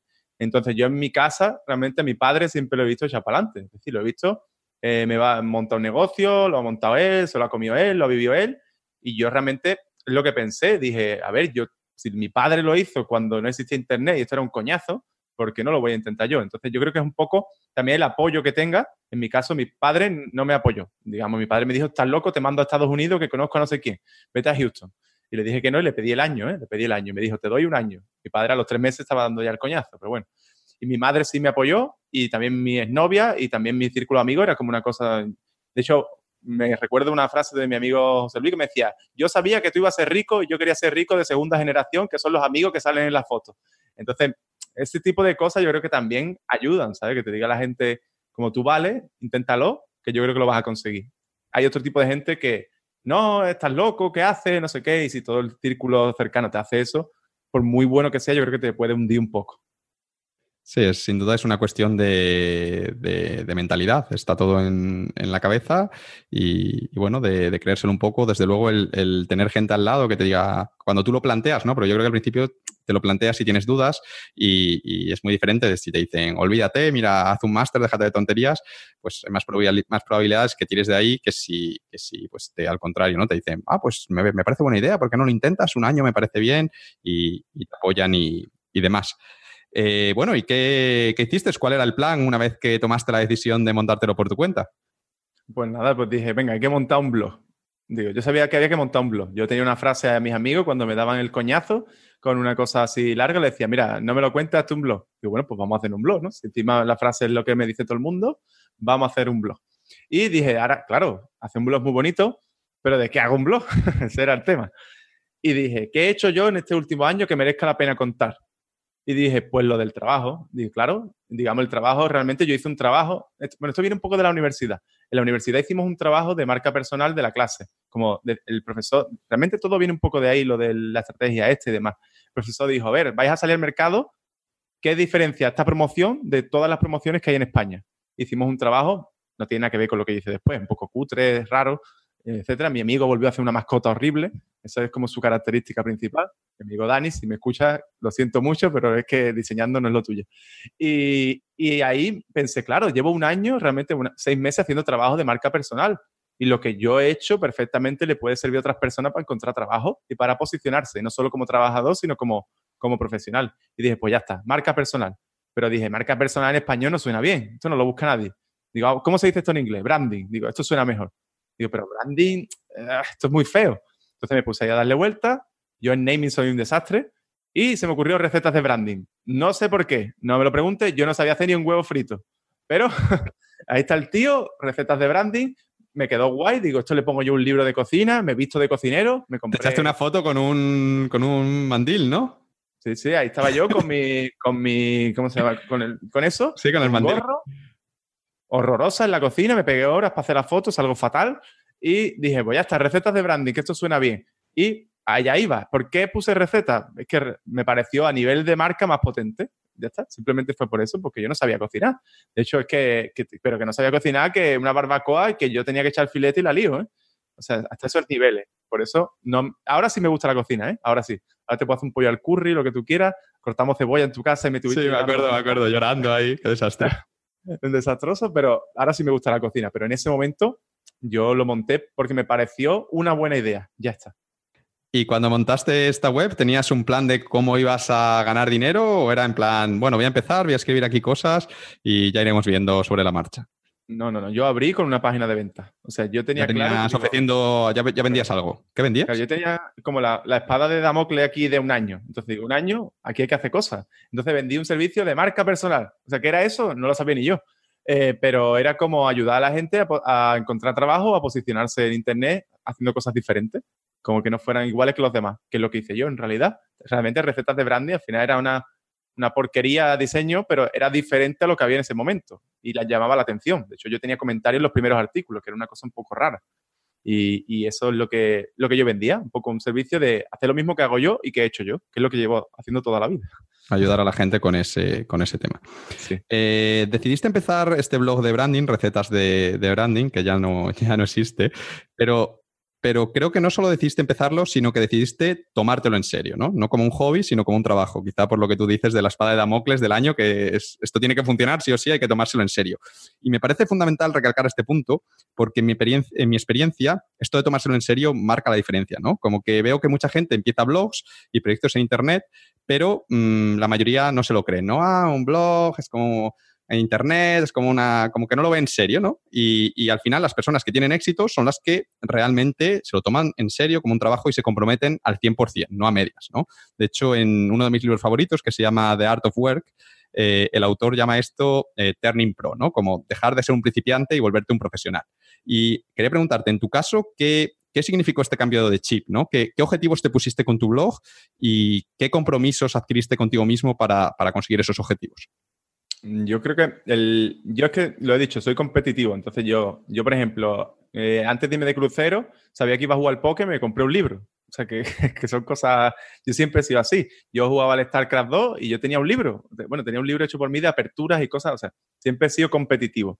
Entonces yo dije, yo monto un blog, yo lo monto para ganar dinero. Yo, para hablar de tonterías, ya llevo mucho tiempo. Ya me pegué en las apuestas realmente hablando mucho tiempo gratis. Porque realmente los foros al final eran como un blog. Estaba todo el día abriendo ahí hilo y comentando y hablando mucho. Entonces dije, esto me tiene que dar de comer, porque o me das de comer o me voy a Houston. Y no me apetecía ni lo más mínimo irme a Houston, con el, a trabajar en Johnson Johnson, creo que era. O sea, es que no me apetecía nada. Yo eso, como que no era el tipo de empresa que quería trabajar. Entonces dije, dije, vamos a ponernos en serio. Dije, yo en tres meses tengo que estar ganando dinero. Digo, me da igual, dinero por lo menos para no pedirle a mi padre, ¿sabes? Para pagarme mis cositas y no pedirle a mi padre y no ser un gasto en casa, dentro de lo que cabe. Y lo que dije, bueno, vamos a empezar a escribir. Digo, se me da bien escribir porque más o menos me sale. Vamos a escribir los martes y los jueves. ¿De qué? Yo qué sé, ya veremos. Vamos a buscar en internet qué es lo que escribe la gente y escribiré lo mismo, pero mejor. Era mi idea, ¿sabes? Un poco así. Entonces me puse los martes y los jueves, escribí martes y jueves, martes y jueves, martes y jueves. Me ponía a escribir y sobre todo dije, ¿qué me ha funcionado a mí cuando busqué trabajo? Hacer relaciones y mandar email. Y dije, pues, aparte de esto, vamos a contactar con toda esta gente que tanto sigo pues vamos a aprovechar esto. Si a ellos les ha funcionado, vamos a ver por qué. Vamos a investigarlo un poco, voy a contactarlo, a dejar comentarios. Entonces me comprometía a dejar comentarios todos los días en un montón de artículos, que es lo que hacía en su momento, incluso por, también por Twitter, por Facebook, sobre todo Twitter y sobre todo comentarios.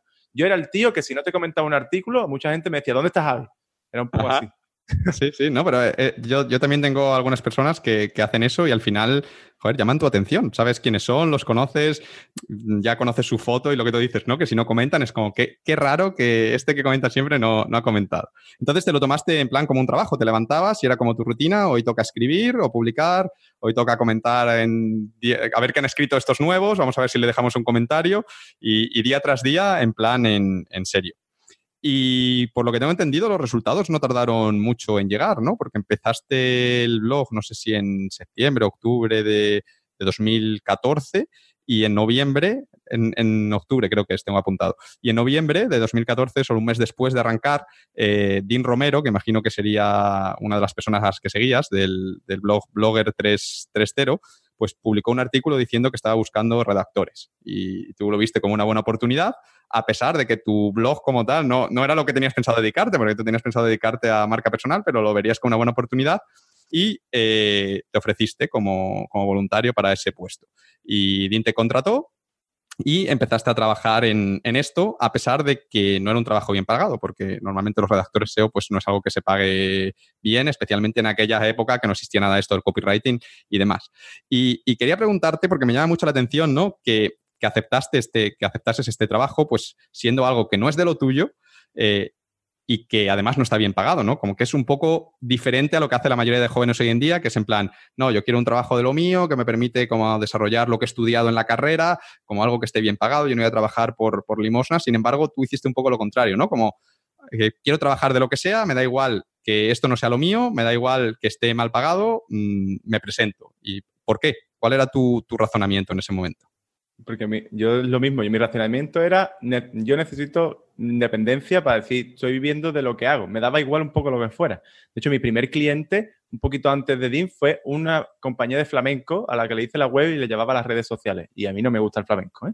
Pero ahí estaba. A mí me, era como un poco, hay que aprender. O sea, no, ¿cómo voy a saber? También en parte pensaba, lo que quiero si no lo hago. Entonces vamos a probar cosas. La redacción, venga, vamos a probarla. Eh, community Manager, que también he hecho, vamos a probarlo eh, hacer una web, vamos a probarlo, venga, a ver qué pasa. Y si no, yo pensaba, si no, digamos, si no me sirve, por ejemplo, con Deal lo, veía así. Digo, me va a pagar poco, sí, pero me va a servir, total, no tengo nada mejor que hacer. ¿Qué voy a hacer? ¿Jugar al StarCraft? Pues ya está, me pongo a redactar. Entonces no tengo nada mejor que hacer y lo peor que me puede pasar es que aprenda algo. Entonces yo digo, bueno, pues ya está. Tengo un año, vamos a intentar por lo menos, si no consigo vivir de esto, aprender un montón de cosas que me sirvan luego una vez que salga al mercado. Y es lo que pensé cuando trabajé con Dean. Y dije también, como mínimo, me pondré en el radar de DIN y me servirá para algo más que trabajar de redactor. Esa era como un poco la idea. Me, me parece interesante porque eh, creo que hiciste lo correcto, ¿no? Que yo creo que cuando uno empieza con su carrera es más importante optimizar para el aprendizaje que para el ganar dinero, ¿no? Como que al principio lo importante es aprender, hacer relaciones, porque esto te va a servir para, para todos los años que vienen después, ¿no? Ya, ya, habrá tiempo de ganar mucho dinero, ¿no? Al principio lo que tienes que hacer es formarte, curtirte, eh, probar, ver qué te gusta, ver qué no te gusta y, no obsesionarte tanto como con encontrar el, trabajo perfecto desde el principio, porque es lo que tú dices, ¿no? Que lo peor que puede pasar es que aprendas a las malas, pues un mes después lo dejas y ya está. Y, bueno, por lo menos ya conoces bien a esta persona, que a lo mejor te puede abrir otras puertas y, y demás. Así es que creo que hiciste lo, lo correcto. Eh, uno de los proyectos que te mandó Dean fue el crear una página de ventas para vender un reloj deportivo, que no sé si lo habría comprado en China y lo quería vender o no sé qué, cuál era el negocio que tenía, que estaba montando, porque Ding está loco y monta miles de cosas siempre. Eh, hasta ese momento, mm, pues solo habías hecho encargos de redacción, de escribir artículos para él, para blogs y demás, pero digamos que este fue el primer trabajo de, copywriting, ¿no? De, de, escribir un texto con intención de persuadir y de, de vender algo, ¿no? Y, creo que muchas veces se, se, confunden estas dos cosas, ¿no? La redacción y el copywriting. Creo que, que existe, no, no, están muy bien diferenciados, ¿no? Entonces quería, eh, ya que no te he hecho la pregunta de qué es el copywriting, te voy a hacer una pregunta similar, que es, ¿cuál es la diferencia entre redacción y copywriting? Vale. Bueno, lo, lo de Di creo que era porque compró un dominio caducado que era de algo de, de, un reloj. Digo, creo que iba por ahí.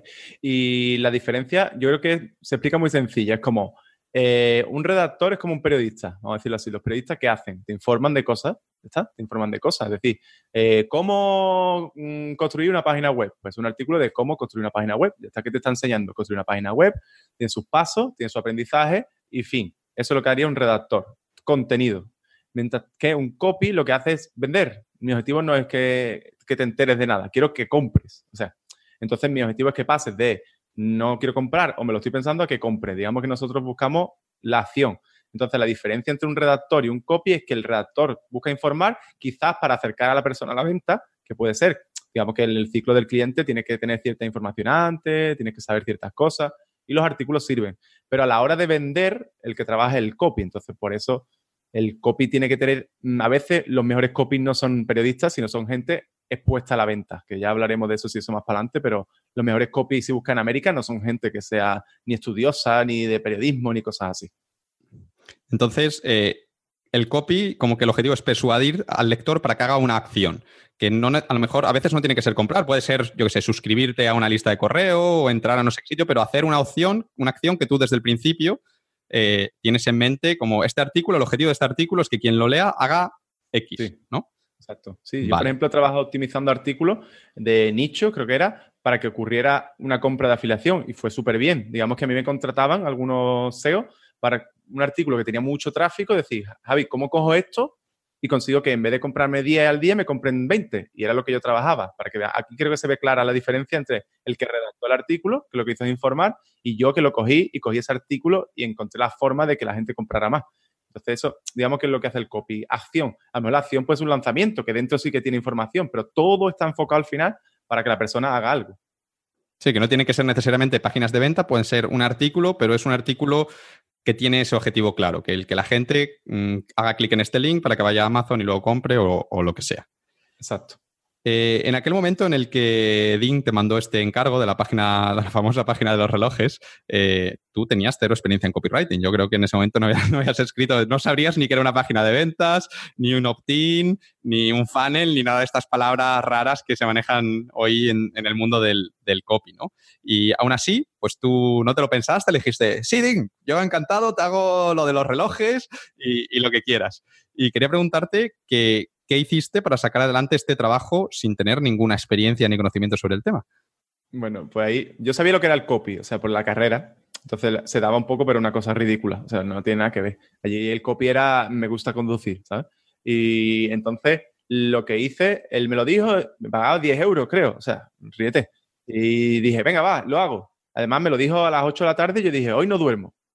Yo lo hago hoy yo soy así un poco, ya lo hemos visto, ¿no? Soy competitivo y me gusta hacer las cosas rápido y... Y, y, bien informarte, ¿no? Para, para, ganar.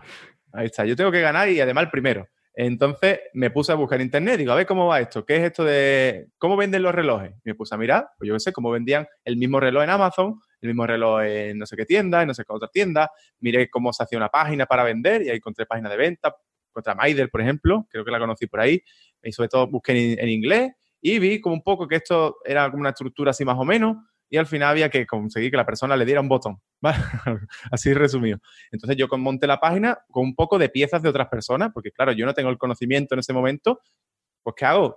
robar como un artista, como dice Austin Kleon, que es un libro que me encanta. Buen libro, buen libro. Digo, ahí, ahí atrás se ve que sí eso, pero eh, dije, tengo que robar, pues ya está, vamos a robar a los demás y lo voy a montar. Y la monté esa noche, o sea, esa noche escribí 1500 palabras y, la, se las mandé a Dean. Incluso se las mandé con mi superdominio de Inkscape, con una maquetación ya. O sea que en plan, aquí va esta foto, aquí va el texto, aquí va esta foto. Me pegué ahí dos horas por lo menos. No, el tío, el tío quedaría encantado, desde luego. No, no, él me dijo, hostia, ¿ya? Y dice, hostia, está súper bien, no sé qué, lo vamos a publicar ahora. Me pagó los 10 euros y ya está.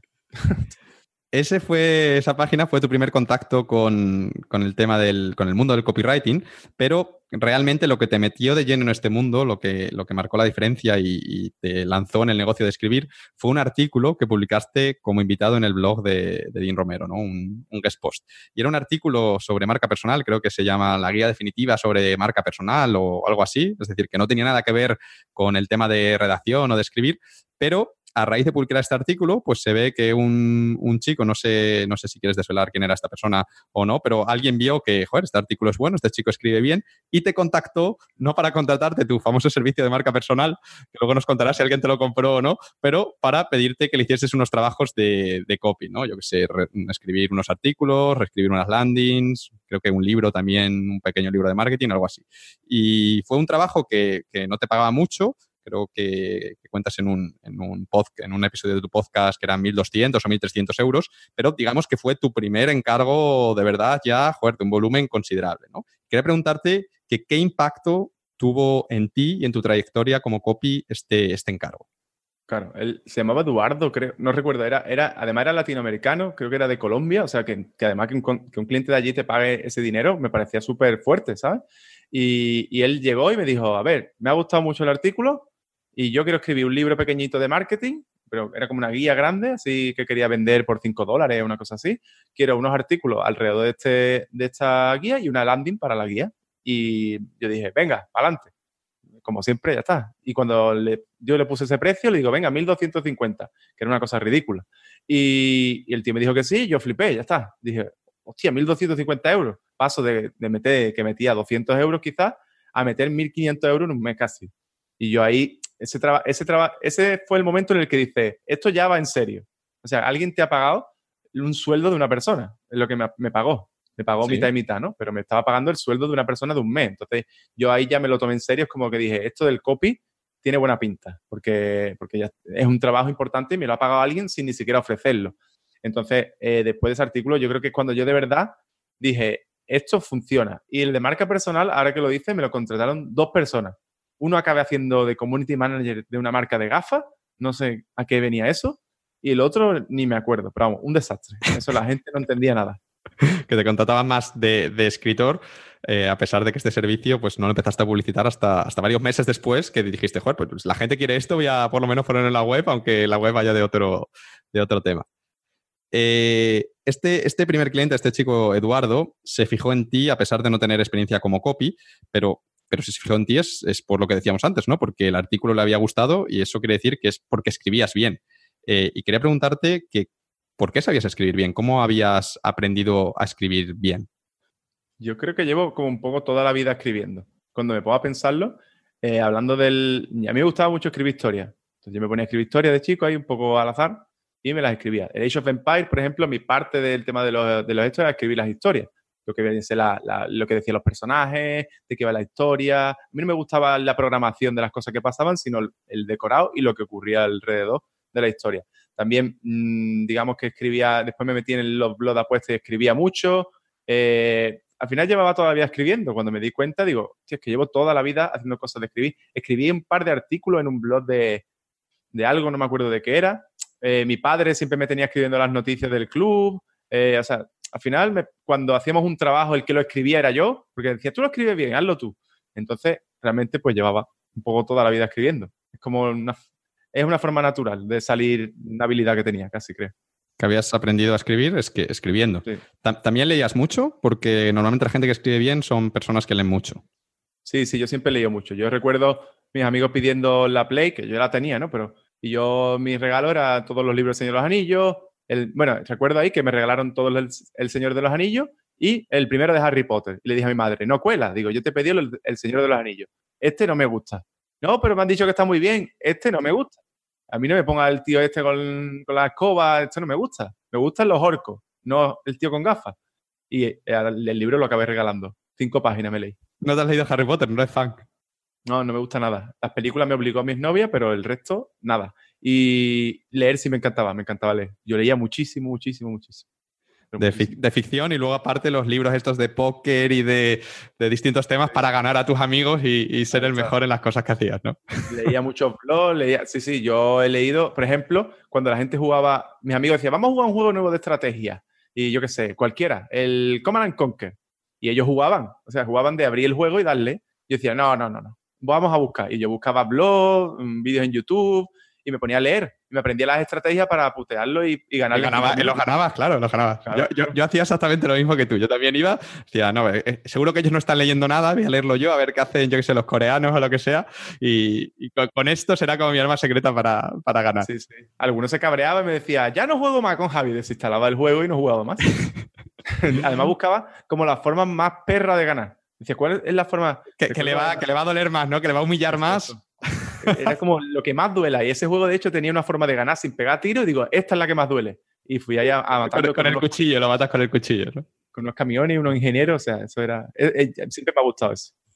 Qué bueno. Bueno, tendremos que grabar algún día otro, ya en el futuro, un episodio especial solo de hablando de videojuegos con Javi Pastor y contamos nuestras historias, que yo también tengo, tengo unas cuantas, que yo también era, era bastante viciadillo. Eh, volvamos, volvamos a tu historia, ¿no? Consigues este, este primer cliente que es un poco como el, marca un punto y aparte ¿no? en tu trayectoria. Yo creo que, esto nos ha pasado a todos los que, los, que hemos creado un negocio, eh, que es como este primer euro, cuando lo ves es como, te hace el clic, te dices, joder, yo en mi caso fue con una página de afiliados, pero como, joder, he ganado 10 euros con 100 visitas, si tengo 10.000 visitas, pues ganaré 1.000 euros, ¿no? Como que, y ya, te lo crees, ¿no? En tu caso yo creo que pasó un poco lo mismo. Pero después de conseguir este, este cliente, digamos que te, llegó la tentación, ¿no? Te llegó una oferta para trabajar de 9 a, 3, como el horario ahí perfecto, con un sueldo de 1.200 euros, ¿no? Lo que tus padres siempre habían querido para ti. Y, lo mismo que tú buscabas al salir de la, de la universidad y estos horarios eran compatibles con, con, tu blog, porque al final el blog lo podías gestionar a cualquier hora y, y podías seguir teniendo tus clientes y, y, demás, ¿no? Porque no tenías horarios. Sin embargo, a pesar de que todo encajaba, de que era el trabajo perfecto, que tus padres hubiesen estado súper orgullosos, tu abuela contentísima, eh, tú dijiste que no y rechazaste la oferta. ¿Por qué? Claro. Primero para el cabreo de mi padre, otra vez. Mi padre, otra vez, ¿qué hace? ¿Pero cómo vas a rechazar eso? Trabaja en CONIE, en el ayuntamiento, no sé qué. Y recuerdo, estaba con un amigo en una terraza. Era, hacía calor ya, no sé qué me sería, pero hacía calor. Y me llaman y me dicen, no sé qué, tienes que venir a esta entrevista, eh, el sueldo es este, esto está casi dado, algo así me dijo, ¿sabes? Como que esto, eres tú el que estaba buscando, viene, la hace y te metemos.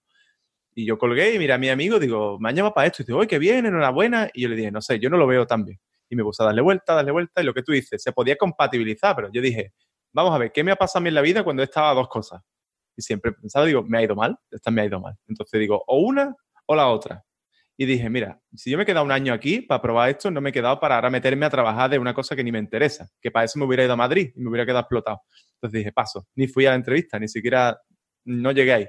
Dije que no iba a ir y ya está.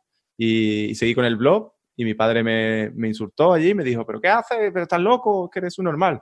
Y yo dije, bueno, pues es lo que he decidido. Me diste un año, ¿no? Y dijo, vaya, va. Y se cabreó, pero le recordé lo del año. Tenía que cumplir su palabra, ¿no? Ahí está, cayó en el contrato. Bueno, como suele pasar en estos casos, y esto lo tengo visto pues quizá en todas las historias de, gente que, al final ha ido bien, hay un momento en el que tomas esta decisión difícil y cuando tú tomas esta decisión difícil y decides dar el paso y lanzarte, digamos que el universo mm, al final te premia, ¿no? Te, ayuda y te da lo que, lo que necesitas. Y en tu caso, yo creo que esto fue lo que, lo que pasó, ¿no? Lo que pasó, que rechazaste esta oferta y a partir de ahí como que tu, negocio empezó a, a despegar. Ya creaste la, en tu página de recetas de branding, creaste una sección de ofrezco mis servicios como, como copy, eh, poco a poco te empezaron a llegar más clientes, imagino que por el boca a boca y, y demás, y llegó un punto en el que, joder, te, estabas viviendo de esto, estabas viviendo de escribir, ya ganando un dinero bastante decente. Y ahí, en ese, en ese punto, te llegó una oferta a tiempo parcial de eh, Alfredo, del chico este que conociste en, cuando creaste la, aplicación de BitRap, ¿no? Que por eso decíamos que había sido importante en tu, en tu, vida profesional. Y este, este señor, pues tenía una asesoría para pymes que se llama Ayúdate, que antes la habías mencionado, y que te quería contratar, pues para que lo ayudases con varias tareas de, de copy. Y a esta oferta sí que dijiste que sí. Y quería preguntarte, eh, pues, ¿por qué? ¿Que ¿Por qué a esta oferta sí y a la otra no? Pues en primer lugar porque era, no era como trabajando con contratos, sino era como mm, con factura, en plan freelance. Como un cliente más, ¿no? Exacto, yo estaba de alta y yo le dije, tú vas a un cliente más. Era media jornada, yo me iba allí incluso a trabajar por las mañanas, pero le dije, aquí mando yo, entre comillas, ¿sabes? al final nos mandaba él. Pero que yo tenía como la sartén por el mango de decir, me voy y también porque pagaba bien, era poco tiempo, y eh, me iba, yo creía que me iba a ayudar a desarrollar ciertas habilidades que yo necesitaba. Y además me pareció una empresa atractiva, tenía valores buenos, me parecía un sitio donde me lo iba a pasar bien, además de trabajar, que es algo que siempre he pensado. Yo siempre pienso, si quiero trabajar aquí, en ese momento ya no lo pienso, pero eh, tiene que ser divertido, que yo conecte con esta persona, que tenga una empresa que, me, que le vea sentido, que venda algo que le vea sentido y que además me vaya a desarrollar como profesional. Si no, hasta ahí atascado como un funcionario, lo siento por los funcionarios, algunos disfrutan de su trabajo, pero la mayoría no. Para eso me quedo en mi casa. Sí, es como que la otra oferta un poco te distraía de tu proyecto, mientras que esta te ayudaba a mejorar habilidades y digamos que, contribuía a, llevarte en la dirección que, en la que tú querías ir. Y, creo que así fue, porque en Ayúdate, eh, por lo que cuentas en tu, en tu podcast, hiciste de todo. Eh, levantaste el blog de la empresa desde cero, diseñaste el plan de contenidos, escribiste Squeeze Page, que son páginas donde para, capturar el email de los usuarios, para quien no lo sepa. Eh, hiciste páginas de venta, secuencias de emails y también hiciste incluso anuncios de AdWords y anuncios de, Facebook, ¿no? Y, y, joder, ¿esto eran todo cosas nuevas para ti o la mayoría eran cosas nuevas para ti o cosas con las que tenías ninguna o muy poca experiencia? Y en el caso de los anuncios, que quizás como lo, lo que más responsabilidad tenías, ¿no? Porque están metiendo dinero, no sé cuánto estarían gastando en anuncios, pero, pero pues, pues cientos o miles de euros, y tú escribías el texto de esos anuncios, que de alguna manera dependía el que funcionasen de lo que tú escribías y no tenías ninguna experiencia, ¿no? Y quería eh, preguntarte por, por esto, ¿no? Por si en ese momento tú no, no tenías miedo, no estabas acojonado de, meter la pata o, que tu trabajo no fuese lo suficientemente bueno y yo que sé, se gastas 5.000 euros en anuncios de Facebook sin ningún rendimiento. ¿Cómo, cómo gestionaste todo este tema del, del miedo? Yo primero creo que siempre tuve, esto siempre es bueno, la confianza de Alfredo. Él me dijo, yo sé que tú eres válido porque hemos trabajado juntos y que tú le, vamos a decirlo así, le echas huevo a las cosas, entonces yo creo que entre los dos le vamos a echar suficiente huevo como para que esto tire para adelante. Digamos que él, siempre me dijo, vamos a liarla seguramente en alguna cosa, pero tenemos una mentalidad donde vamos a conseguir más aciertos que errores o un acierto suficientemente bueno dentro de los errores. Y por otro lado, yo, yo, por ejemplo, entré porque también pensé, aquí tengo la posibilidad de probar cosas con un capital y con un público mucho más grande del que puedo probar yo en mi blog y demostrarme que se hace cosas. Y yo decía, mira, eh, si voy a hacer algo, la cuenta de Augur eran 7.000 euros eh, al mes. Y yo gestionaba toda la cuenta, toda la cuenta, más allá del copy. ¿Y, en ese momento no habías hecho AdWords en tu vida? No, no, yo cogí a, a, una que estaba antes, la que estaba antes le dije, antes de que la eche, déjame las dos horas. Me contó cómo se hacía y yo creo que tengo que ser el tío más pesado que ha llamado al asistente de AdWords. Yo lo llamaba todos los días. Decía, vamos a ver, explícame esto, yo no lo entiendo. Dice, pero tú no, digo, no lo entiendo, explícamelo. pero estás gestionando 7.000 euros, ¿no, no entiendes esto? No lo entiendo. Pero ¿cómo, no vas a saber dónde se pone este texto? Digo, no lo sé, cuéntamelo. Entonces yo me ponía a investigar, también me busqué por internet cursos, me busqué cursos en español, cursos en inglés, eh, hice de todo, porque me parecía, lo que tú dices, donde más se incidía el dinero me parecía como más grave. Sin embargo, en el blog ya sí que tenía dominio, se me era fácil. Pero aquí también hacía anuncios de Twitter incluso. En Twitter una vez la liamos y pusimos un cero de más y gastamos 5.000 euros en vez de 500 cosas así que, eso no fue culpa mía, fue culpa de Twitter que no funcionaba bien el punto. La que le liamos fue chica. Pero mm, yo siempre he pensado, como ve con todo, ¿no? Es como, vamos a probar. O sea, ¿qué, es lo peor que puede pasar? Que la líe, gaste el dinero y me echen. Pues ya está, pues que me echen, ¿qué vamos a hacer, no? No, no es nada malo, buscaré otra cosa. Entonces, yo siempre soy un poco el síndrome del impostor, que lo tiene mucha gente, yo siempre lo tiene un poco más pequeño. Entonces, pasaba, digo, yo prefiero pisar y pisar mal que no pisar. Para mí era como un poco así. Hacerlo mal y pedir disculpas que, no hacerlo, ¿no? Sí, que nunca te ha dado miedo a probar, lo cual es una muy buena, muy buena cualidad, ¿no? El, al hacer experimentos, pues bueno, si me equivoco, pues algo aprenderé, el, en el peor de los casos no es tan grave y, ya está, y seguiré para adelante. Pues me, parece muy buena, una mentalidad muy, muy sana y muy necesaria si quieres montar algo por tu cuenta, porque al final hay, muchas veces hay que probar y un poco lanzarse al vacío sin saber muy bien lo que estás, lo que estás haciendo. Eh, estuviste en Ayúdate seis meses y después de estos seis meses decidiste dejarlo porque llegó un punto que como tu negocio de copia había seguido creciendo, pues ya no, no dabas abasto, ¿no? Entre una cosa y la otra no dabas abasto y dijiste, pues mira, dejo Ayúdate, ya he cumplido aquí y voy a centrarme ahora en mi negocio y ya nunca más voy a trabajar eh, por cuenta ajena. Sin embargo, unas semanas más tarde de tomar esta decisión, te escribió el señor Frank Stipion de Lifestyle al Cuadrado, que es uno de los referentes en blogging aquí en, en España, en negocios online y demás, y para decirte que estaba buscando un ninja editorial, que él siempre le pone así nombres raros a, los puestos de trabajo, y que quería que tú participases en el proceso de selección. Y bueno, al final tú dijiste que sí y acabaste consiguiendo el puesto. Pero tengo curiosidad por saber, en primer lugar, ¿por qué Frank te contactó a ti directamente? ¿Cómo supo de ti? No sé si leía tu blog o, qué. ¿Y eh, qué fue lo que te llamó la atención de la oferta de Frank como para mm, como romper esa promesa que acabas de hacer de no trabajar nunca más por cuenta ajena y decirle, venga, contigo sí? Sí, lo primero me conoció, tenemos que volver al inicio, que es como el networking, eso que hacía yo siempre de relacionarme con personas. Yo me llevaba con Eduardo Archanco, se llama, no sé si a lo mejor lo conoces. Sí, es un chico que escribe sobre Mac, ¿no? Sobre cosas de Mac. Hablaba mucho sobre modelos de economía, de economía, cómo funcionaba el modelo de Samsung, el de Apple, no sé qué. Y me hizo eso heredado de la carrera, al final se van conectando puntos, eh, me interesaba y me parecía súper...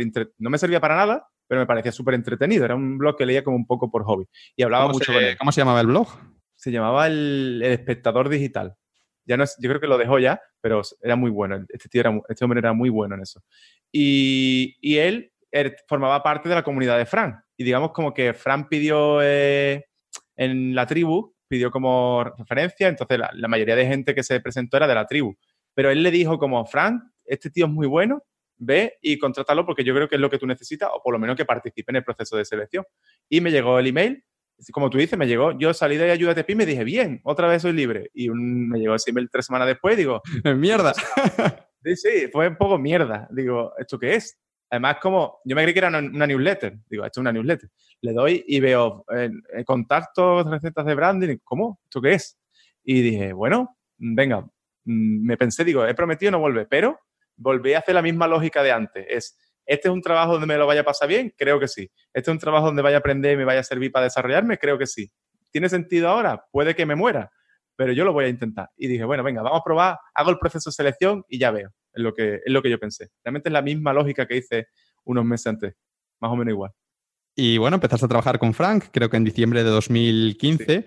Y Frank, pues es un tío muy exigente, ¿no? Yo que también he trabajado con él, es un tío muy exigente que seguro que te hacía trabajar duro. Y tú seguías en paralelo con, con el negocio de copy, que cada vez iba mejor. Y al final, pues te pasó lo que yo creo que nos ha pasado a todos en algún momento, ¿no? Que, que, petaste, ¿no? Que cuando te quisiste dar cuenta, estabas trabajando 14 horas al día, bebiendo café como un loco, fines de semana porque tenías que, que, acabar cosas que no te había dado tiempo durante la semana y casi sin vida social, un poco ya, ya no te da tiempo ir al gimnasio, a hacer ejercicio, llega un punto en el que el cuerpo dice basta, el estrés ya y, y petas, ¿no? Lo que se conoce como el famoso burnout, ¿no? Y quería preguntarte que, que bueno, que cómo llegaste a ese punto, cómo lo viviste, si recuerdas ese, ese momento y qué medidas tomaste para recuperarte y que no volviese a ocurrir. Claro, yo creo que ese fue un punto donde, mm, donde ya el, el, digamos, no trabajas para, digamos, no trabajas para vivir, sino que vives para trabajar. Y no te das cuenta, pues no te das cuenta. Sobre todo porque es una transición progresiva, no es de un día para otro, es poco a poco. Claro, de pronto salías tres días a la semana, sales dos, veías a tus amigos casi siempre, ya no los ves, eh, tu novia la vez vives en la misma casa, pero la vez eh, pasa por la puerta, no la ves más. Tu vida es todo el tiempo pensando en el trabajo, porque claro, sales, pero lo que tú dices, que tengo cosas que hacer. Entonces, yo recuerdo estar en el gimnasio con mi entrenador, que tenía un entrenador, en los descansos con el móvil maquetando una página. Este era el nivel. O sea, tu, cabeza está siempre en otro sitio, no estás presente ni con nadie, estás con tus amigos y estás pensando en el artículo. Estaba todo el día. Me hablaba y decía, no sé, no me entero ni lo que me están contando. Y entonces llegó un momento en marzo de 2016 que como que se juntaron, se juntaron muchas cosas. Se juntó primero que tuvimos que montar en Tribucan en febrero y eso fue un desgaste importante. Yo en marzo eh, planifiqué mi lanzamiento, mi primer lanzamiento del programa que ahora, que ahora vendo y se supone que ahí Fran no iba a lanzar, pero porque él iba a lanzar en abril, pero Fran se fue con Gobea de, de viaje y digamos que se llevó dos piezas del equipo importante y encima adelantó el lanzamiento y se me juntó que tenía que hacer un lanzamiento yo más el lanzamiento de él con menos gente y lo hice. O sea, yo como siempre digo, vale, lo hago. Y lo hice, pero claro, eh, tuvo un precio alto, que es que yo llegué al final de ese, mes y dije, no puedo, estoy muriendo. Y volví a pensar, dije, es que eres estúpido, si es que lo sabes, dos cosas a la vez no se pueden hacer. Y elegí una que fue quedarme con mi negocio. Pero medidas así para recuperarme, lo primero fue darme cuenta, darte cuenta de que estás enganchado al trabajo, que es una cosa que, que la gente no se da cuenta. Yo creo que la mayoría no lo sabe, pero te das cuenta que yo hice hasta algunos test en inglés, me compré un curso, un test que te decía que estabas enganchado al trabajo y me salía un nivel altísimo. Tienes un problema. sí, sí, me salía como tienes un problema muy grave, ten cuidado. Y entonces dije, se acabó. Y lo que hice es parar, me cogí unas pequeñas vacaciones, me volví a entrenar más fuerte, empecé a hacer diferentes tipos de actividades, me tomé todo con un poco más calma, pero para mí sobre todo mm, eh, el cuerpo me lo empezó a decir también, problemas de estómago, dolores de cabeza, la espalda tiesa, eh, me quedé, mm, me dio un latigazo cervical, o sea, un latigazo cervical te da con un accidente. Y yo un día estaba cenando y estaba así sentado y digo, me duele la espalda. Y me acosté, me dolía la espalda y me desperté a las 3 de la mañana y no podía moverme, ¿eh? de tener la espalda tiesa y decir, ¿qué hago? Fui al fisio y la mujer me dijo, la, la fisio me dijo, ¿tienes un, has tenido un accidente de coche o algo, no? No sé qué. Digo, si esto es de esta noche, dice, ¿cómo va a ser esto de esta noche? Digo, dice, digo, no, no, de esta noche. Y hablé, el médico me mandó Valium y me dijeron que eso era, eh, hablé con varios especialistas, me dijeron, eso es estrés. Dice, el estrés se va ahí. Dicen, las personas como que trabajan así, como trabajamos nosotros, el estrés se acumula ahí y un día dice, amigo. Hasta aquí. te voy a dar un aviso grande, tú sabrás. Y ese es el aviso que me dieron. Sí, está claro que el cuerpo te va dando avisos pequeños, avisos pequeños, tú no le haces caso, no le haces caso y llega ya un momento en el que dice, a ver si te enteras ahora. Sí, sí. Y, bueno, yo, también he tenido, he petado, he tenido el burnout eh, dos veces desde que empecé a vivir al máximo. Una vez el segundo año de proyecto que me he ido a Argentina y estaba intentando disfrutar del viaje, eh, lanzar un curso, escribir dos artículos a la semana, eh, empezar un proyecto de una página nicho aparte, no sé qué, llegó un momento en el que, en el que peté. Y el más reciente fue como en 2017, en enero de 2017, que estaba en, Budapest y, acababa de lanzar un curso, pero no tenía los vídeos grabados, estaba ahí grabando un poco, tenía que acabar antes de irme eh, de viaje, no sé qué, y, llegó un punto en el que, en el que estaba grabando un vídeo de cinco minutos y como que el cerebro no me funcionaba, que, que, quería grabar y no, no me salían las palabras, no, no, era capaz de conectarlo. Y, también con mi novia me hablaba y estaba con, como perdido y al final lo que tuve que hacer fue cerrar el ordenador tres o cuatro días, dormir bien, hacer cosas de ocio, de ver películas, de hacer deporte, no sé qué. Y después de eso ya retomarlo con, calma. Pero la verdad es que, joder, que se, se pasa mal. Sí, sí. Yo creo que es una adicción. Es decir, yo al final, igual que una persona se engancha ya la cocaína, o es una exageración, ¿no? Pero engancharse al trabajo es una adicción, es lo mismo, igual que una cerveza, igual que otra cosa, y te puede hacer el mismo o más daño, la realidad. Sí, sí. o que te, has venido arriba y has dicho que sí a demasiadas cosas y, llega un momento en el que se te acumulan y no, no puedes con ellas, ¿no? Yo conozco gente con problemas de enfermedades autoinmunes derivadas del trabajo, claramente derivadas del trabajo. Del estrés, del estrés. El estrés que genera el trabajo. Y eso no se quita, o sea, eso ya te lo queda. Bueno, eh, no todo lo de trabajar con Frank fue, fue malo. Tuviste el burnout, no fue culpa de Frank solo, fue un poco, se, se juntó todo. Pero eh, el trabajar con Frank, uno de los grandes beneficios que, que, te trajo, que trajo a tu vida es que finalmente te hizo posicionarte como experto en copywriting, ¿no? Porque la gente decía, Javi Pastor, ¿quién es? Es el, copy de Frank, ¿no? Entonces esto automáticamente como que te posicionó ya como una autoridad en el, en el tema. Y este posicionamiento pues se tradujo en más clientes, imagino que te permitió aumentar tus precios y pues bueno, más, más ventajas que te llamaban de, para eventos y, y cosas así, ¿no? Sin embargo, me hace mucha gracia porque en ese momento que he estado mirando en archive.org, tu web eh, seguía siendo recetas de branding. Y si tú buscabas en Google, aparecía Jai Pastor con artículos de marca personal y cosas de estos temas, ¿no? Entonces, eh, quería preguntarte por, por, este tema del posicionamiento, ¿no? Eh, ¿Cuál crees tú que es la clave o las claves para posicionarte como experto en algo en la mente de la gente? Porque si algo saco de esta, de esta historia tuya es que no es suficiente con tener una web y pues decir soy experto en esto y escribir artículos sobre un tema, porque en tu caso tenías artículos sobre un tema y una web sobre un tema, pero lo que la gente te pedía y lo que la gente tenía en la cabeza era Javi Copywriting. Sí, sí, yo creo que trabajar con Fran, por ejemplo, me ayudó mucho a ese tema de, venta, de cómo aprendí muchísimo de él, ¿sabes? De, cómo él hacía las cosas, de su mentalidad de subir precio, de cómo estás cobrando 100 euros por una página de venta, ¿sabes? Y entonces eso me ayudó mucho a, montar cosas del negocio. Pero yo creo que es lo que tú dices, hay como varios elementos para una marca o para posicionarte. Y uno, por ejemplo, es la autoridad. Y la autoridad te la da que la gente, por ejemplo, Fran hace un lanzamiento y ese lanzamiento de autoridad, por ejemplo, se metió en 150.000 euros. Entonces la gente no es tonta y piensa, vale, ¿quién ha hecho el lanzamiento? ¿Fran? ¿Con quién? Pues, ¿quién es el copy que está detrás? Javi. Pues entonces, como, este tío sabe. Era un poco así, la realidad es que era así. ¿Quién ha hecho esta, los artículos de Fran? Javi. Pues entonces vamos a contratar a Javi. De hecho, yo publicaba con mi nombre, en, por ejemplo, Fran para estas cosas es súper bueno, me dejaba publicar con mi nombre ciertos artículos al mes. Entonces, eh, yo creo que la gente me buscaba porque, claro, ¿cuánta gente seguía a Frank y sigue siguiendo hoy en día? Muchísima. Entonces era como, quiero que el, el mismo resultado que consigue Frank, entonces voy a contratar a la misma persona. Y a pesar de tener una página desastrosa, como tú dices, de recetas de brandy, la gente venía y se buscaba su, la landing de copywriting, le daba y me Estaba oculta, tenías que dar el menú, trabaja conmigo y había como dos pestañas, una era del servicio de marca personal, que bueno, luego lo quitaste, y luego ahí estaba, ¿no? Pero lo encontraban, ¿no?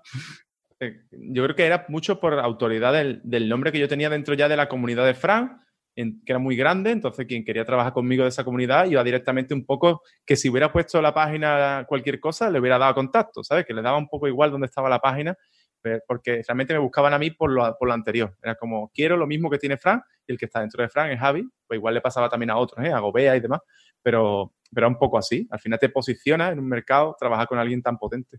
Yo lo, lo, que veo me, me, recuerda mucho a lo que comentábamos antes del, del currículum, ¿no?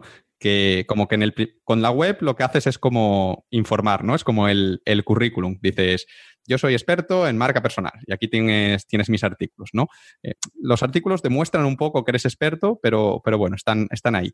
Pero mmm, digamos que lo otro habla mucho más fuerte, el decir, soy el copy que ha participado en el lanzamiento de 150.000 euros de Frank. Esto es como una demostración mucho más fuerte, mientras con lo otro estás informando, estás diciendo yo hago esto, pues guay, pero Mm, lo otro, aunque no hagas nada, es como las acciones hablan mucho más fuerte que, las palabras. Es un poco lo, mismo, ¿no? Y quizá por eso pues, tuvo mucha más fuerza y siempre va a tener mucha más fuerza el demostrar que sabes algo con hechos que el decir que sabes algo, ¿no? Claro, sí, al final yo creo que Mm, los testimonios y los hechos venden, ya está. Yo, ¿qué más decir? ¿Soy copy de lanzamiento o decir en ese momento que era una locura? Era una cifra ridícula, parece hasta ridícula, ¿sabes?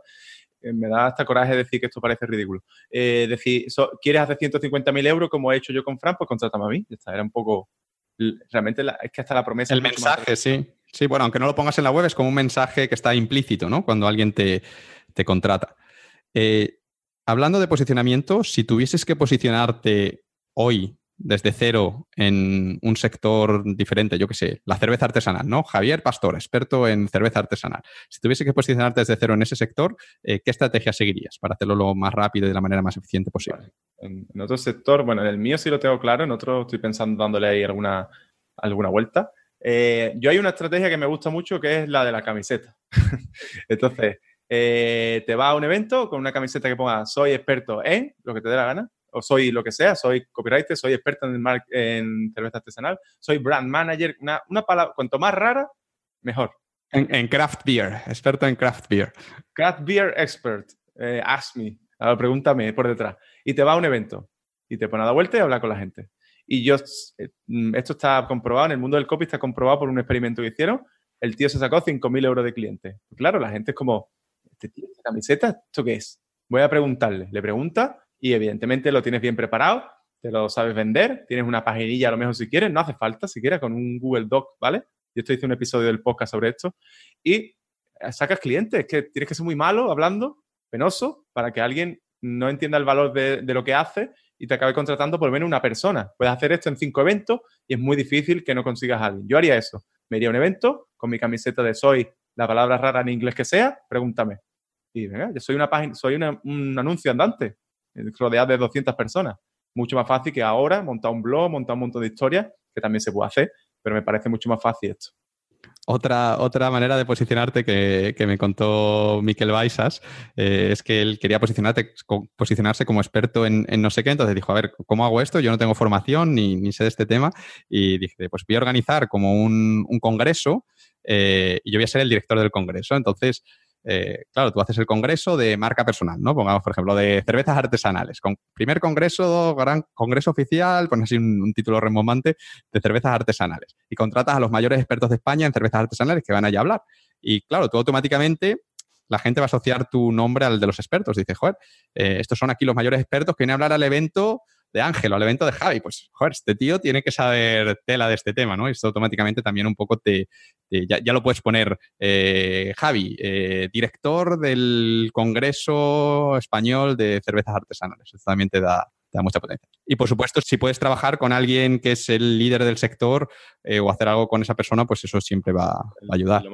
Y así a nivel de otra estrategia, ya para los que les gusten más los funnels y las historias, que esto lo explican los del Mastermind, hay una cosa que a la gente relacionada con la autoridad le gusta mucho los informes anuales de cualquier cosa.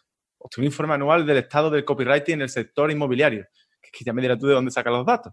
Pero haces un informe anual de lo que te dé la gana y buscas los datos que siempre están por ahí, lo pones en tu página y tú le dices a la gente que este es tu informe anual, que lo has hecho tú. Entonces, lo mismo que tú dices, el tío ha hecho un informe anual, este tío sabe, maneja datos. Entonces, como lo que tú dices, te posiciona, aunque no seas nadie, a lo mejor acabas de hacer la web y la has buscado por internet y has sacado datos, pero te posiciona automáticamente como alguien que sabe del tema.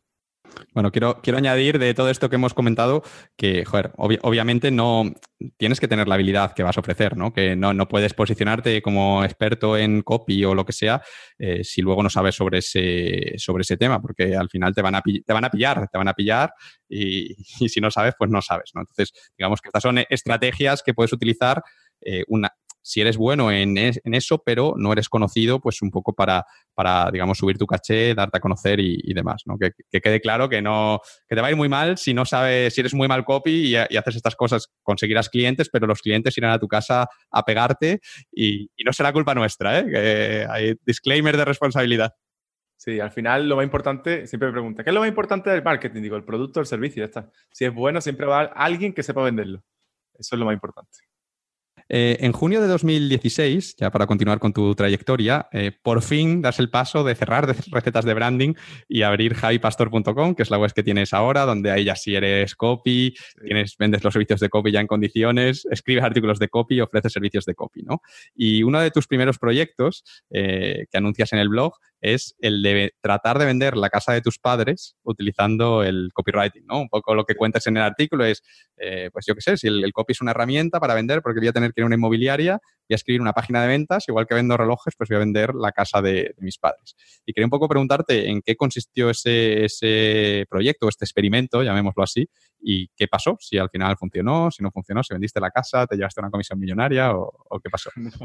Bueno, eso fue porque yo leí un libro de Joseph Sugarman y el tío dijo más o menos lo que tú dices, que yo vendo de todo, tengo aquí un hombre que quiere vender un avión, bueno, vamos a vender un avión, hizo una página de venta de un avión y lo vendió. Entonces yo dije, ¿por qué no voy a hacerlo de una casa? Y monté la página de venta de la casa, dije, le compré un dominio, lo puse, le monté mi página de venta, mucha gente me sigue, me sigue llegando y preguntándome, y, la publiqué y le puse anuncios de Facebook. Lo hice con alguien que trabajaba conmigo, Maite López, le dije, ¿te apetece hacer esta locura? Digo, en realidad no te va a llevar mucho tiempo, es una pamplina, si sale bien, oye, a lo mejor conseguimos clientes de inmobiliaria. Y escribí el artículo y lo publiqué. Curiosamente me contactaron como 15 o 20 inmobiliarias, se posicionó en la primera página para eh, alquilar sin inmobiliaria o algo así. O sea que, que, la cosa fue seria. No lo cogí y me arrepiento ahora de no haberme metido por ahí. Pero eh, no se vendió, mm, digamos, no por la forma de vender, sino por el producto, lo que hemos dicho antes. La casa tenía dos pistas de tenis, ahora tiene una nada más y entonces la gente no quería dos, decía, me encanta, me encanta. La gente compartía el anuncio, pero compartía a saco, ¿eh? Te hablo de más de 100 compartidos, tenía por lo menos. O sea, una cosa, el anuncio salía el coste bajísimo, pero no compraban porque, como hemos hablado antes, el producto no era exactamente lo que querían. Decían, si en vez de dos pistas tuviera una, te lo compro. Entonces ahí fue el problema, que ya lo hemos solventado. Dos años después mi padre me hizo caso, puso una piscina y tiró una pista y ya tiene oferta. Evidentemente ahora sí las tiene. A, todo esto, que hemos hablado mucho de tu padre, pero no hemos dicho que, tu padre es profesor de tenis, por eso tiene una casa con dos pistas de tenis, que la gente igual dice, este, esta familia de Javi Pastor, los tíos tienen que vivir en una mansión con dos pistas de tenis, y no, es porque es su trabajo y es como un pequeño club de tenis que, montó tu padre, eh, Paco Pastor, para quien quiera aprender eh, tenis en, el puerto, recomendado, eh, un, gran, un gran profesor. más famoso y, que yo. Y me dijiste entonces que al final pues no, no se vendió la casa. No, ahora realmente no se vendió, pero digamos que, ahora, sí, ahora sí la vendería, digamos. Ahora mismo ya ha llegado alguna persona que sabe que mi padre les pasa la página cuando la quieren comprar y le dice, vaya, están estos cambios, le manda fotos, que no está cambiado ahora mismo, y lo, ahora sí que, digamos que la página funcionaba, generaba suficiente curiosidad e interés para llegar al final, pero el producto no, no, encajaba. Por eso muchas veces hablamos de la importancia del producto, de adaptarlo. Si mi padre lo hubiera adaptado, como le, dije hace dos años, esa casa estaría vendida como podría estar vendida ahora dentro de un mes. Si hubiese construido la piscina antes, hubiese tenido éxito el experimento. Estoy seguro. lástima, lástima. Pero, pero, de todas formas, yo sigo haciendo mis cosas y tengo una página que quiero quería vender un mini y estoy convencido de que quiero hacer un, mi experimento que quiero hacer durante un año es como con el copy se puede vender cualquier cosa y coger cosas Cosas random, ¿no? Y e intentar venderlas. Sí, sí, e intentar venderlas porque hay un experimento sobre esto en inglés que se llama Significant Object, donde los tíos compraron... No lo sabía, le echaré un vistazo. Cosas absurdas, tipo una oveja de un muñeco y el tío le montó una historia, tema de storytelling, y lo vendían en eBay. Y multiplicaron, no sé, una cosa de un dólar, la vendían por 12. Toma ya. El poder del copy, ¿no? El poder del copy. yo dije, yo tengo que hacer esto, pero, pero con cosas más grandes. Casa, coche, lo que sea. En el 2016, además de poner en venta la casa de tus padres, que al final casi sale bien, eh, también hiciste otros proyectos más, relacionados con, tu negocio eh, y uno de ellos fue el lanzar la primera edición, que en ese momento fue la edición beta, del que ahora es tu programa más conocido, que se llama Adopta un Copyright, ¿no? que es un programa en el que enseñas a la gente a convertirse en copywriter para poder eh, vivir de escribir. Y quería preguntarte, eh, bueno, en, qué consiste ese programa, un poco más, si lo puedes explicar tú, mejor, y de dónde te surge la idea de, crearlo, por qué decides crearlo. Vale, la idea surge de, un poco, como dice Russell Branson, el reluctant hero, ¿no? Es como de, el héroe por necesidad. Entonces la gente me preguntaba, eh, Javi, ¿cómo es esto del copy? ¿Cómo lo haces tú? Javi, ¿cómo va esto del copy? ¿Cómo lo haces tú? Una y otra vez. Yo creo que es la, o le preguntaban a Maider o me preguntaban a mí. Tampoco había, estaba Rosa creo que también. Sí, Rosa Morel es Rosa Morel, exacto. Entonces, más pregunta, pregunta y digo, vamos a ver, Javi, no seas tonto. ¿Cuánta gente te pregunta cada semana? Digo, puedo seguir respondiendo gratis, que está muy bien, o puedo decirle a la gente, vamos a hacerlo bien y venirse conmigo y os lo explico, que era el tema de adopta un copy.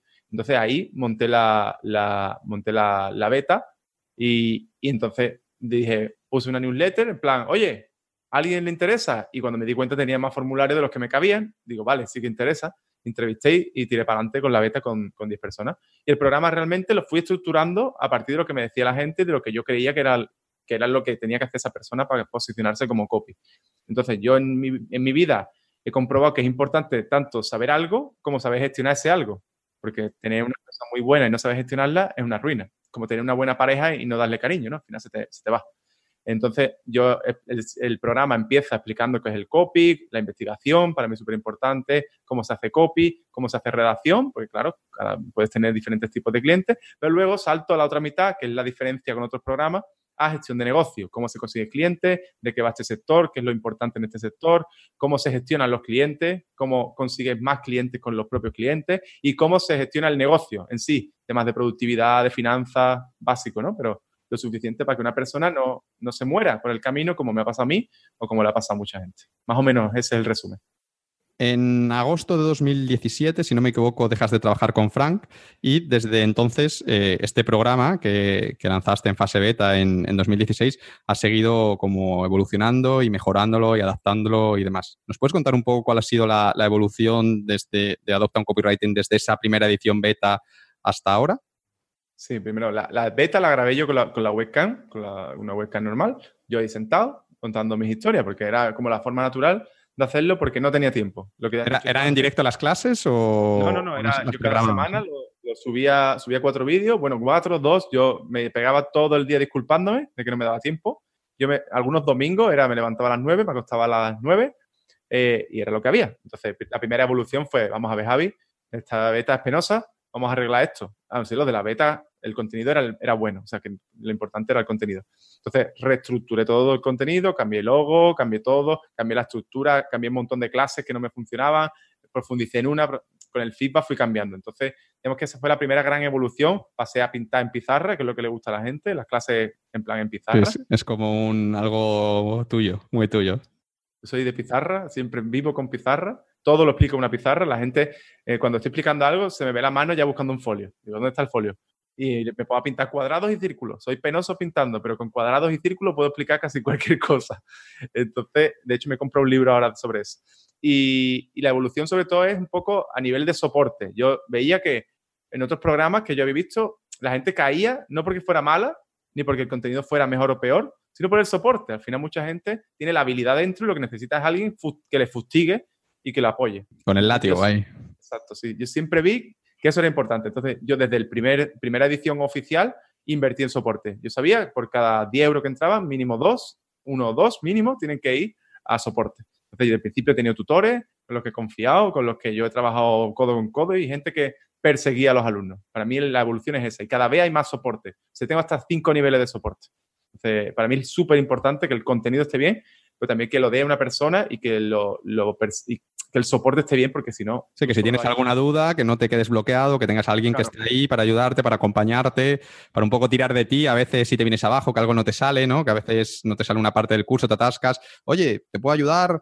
Y, es, es, importante. Y a nivel también de, de comunidad, de lo que más se nota cuando crece en la comunidad. Cuando tú cuidas a la gente con un buen soporte, ellos te lo devuelven. Yo recuerdo alumnos que contestaban más que los tutores, pero alumnos que, que luego han sido tutores porque le he dicho, mira, lo que estás haciendo gratis es lo que te pago. Está, es que no es más. A uno se lo dije así, ¿eh? Se llama Enrique, le dije, mira, lo mismo que hace, lo hace, pero te voy a pagar. Ah, muy bien. Digo, pues ya está. Encantado el tío, claro, claro.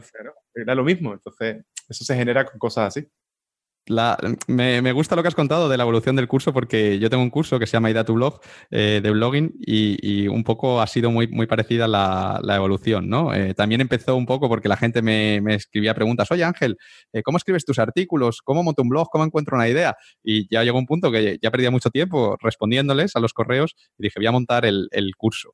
Y lo lancé, valía la primera edición 19 euros, creo que algo así, y, y no había creado nada, era como en preventa, solo 10 personas y en media hora se vendieron todas las plazas con un, con un post, ya está, sin ningún tipo de, marketing. Y de hecho se metieron 13 personas porque no me dio tiempo a cerrar la, la página de ventas a tiempo. Y, y lo creé en plan súper cutre, con, con, la plantilla está por defecto del PowerPoint, en blanco, con... No tenía logo, era como horrible, ¿no? Pero el contenido estaba bien, la gente le, le gustó, me dieron feedback y con eso fui iterando, fui iterando. Y, respecto a lo que has comentado de la, de la comunidad, eh, debo decir que en mi otro curso, que es Encuentra tu camino, eh, pues la parte de la comunidad mm, me, me, he inspirado en, en, tu curso, ¿no? Porque de hecho yo hablaba con la gente, me decía, la comunidad que lo peta es la de Javi Pastor, esa es la buena, esa es la buena. Y te, te agarré por banda de Javi, a ver, explícame cómo lo tienes montado, tal, y, prácticamente lo copié y ha sido espectacular, porque yo también tenía este problema con el curso de Encuentra tu Camino, que además es un curso muy emocional, ¿no? Es para gente que no sabe qué hacer con su vida y, la gente, pues, pues casi que no llegaban al final, por el camino se quedaban, se desanimaban o, estaba muy emocional, decía, joder, no quiero hacer los ejercicios porque lo paso mal y fue pasar de grupo de Facebook a comunidad de Slack y meter tutores personalizados eh, para dar un servicio realmente muy bueno a la gente y, todo cambió, ¿no? Como que una tasa de, llegar hasta el final súper alta, eh, se creó una comunidad, la gente se eh, quedaba por su cuenta, ha habido unos que se han ido juntos de vacaciones, se han hecho camisetas que me lo contaban y yo, yo flipaba, digo, ¿qué es esto? Es un monstruo, he creado aquí un monstruo, Javi.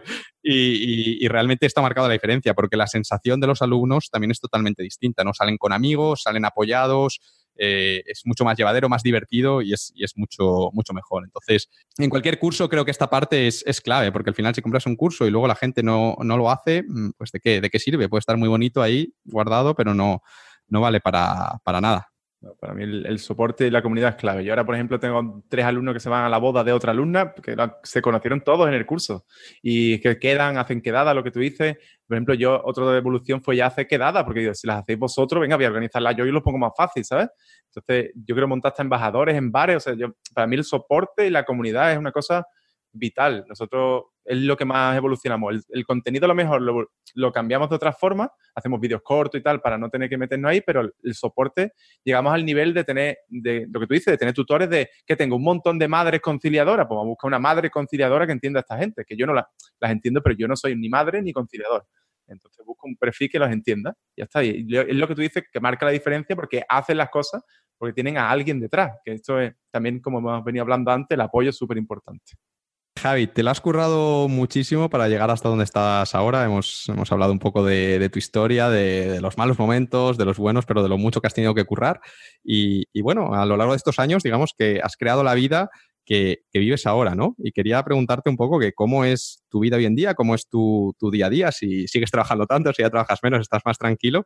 Y, bueno, que nos cuentes un poco eh, qué pinta tiene esa vida a tu medida, que es un poco el, nombre del podcast, que has construido con, tanto esfuerzo, porque al final ese es el objetivo, ¿no? Imagino que has montado todo esto para, crear una vida que, te haga feliz. Eh, ¿Qué, pinta tiene?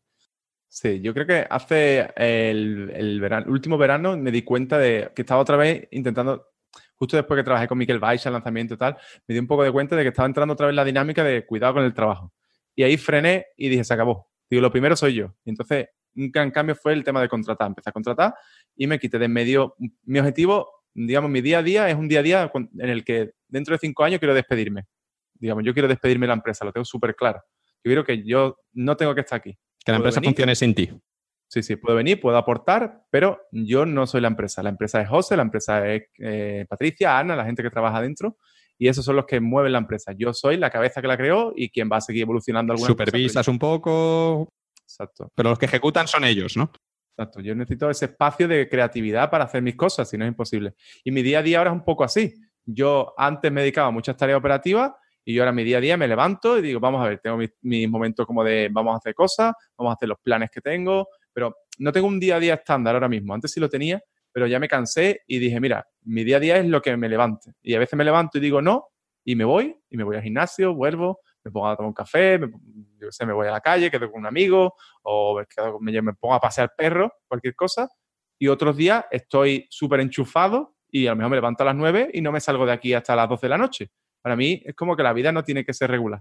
Más flexible, ¿no? Más flexibilidad y sobre todo hago muchos eventos, doy muchos viajes, voy a muchas formaciones porque me enriquecen mucho y yo tengo como un trimestre de empuje y un trimestre de freno. Es como lo hago ahora mismo. Por ejemplo, este trimestre de empuje y el trimestre anterior fue de freno. El de freno a lo mejor trabajo, puedo llegar a trabajar una hora al día, a lo mejor trabajo un día seis horas y otro ninguna.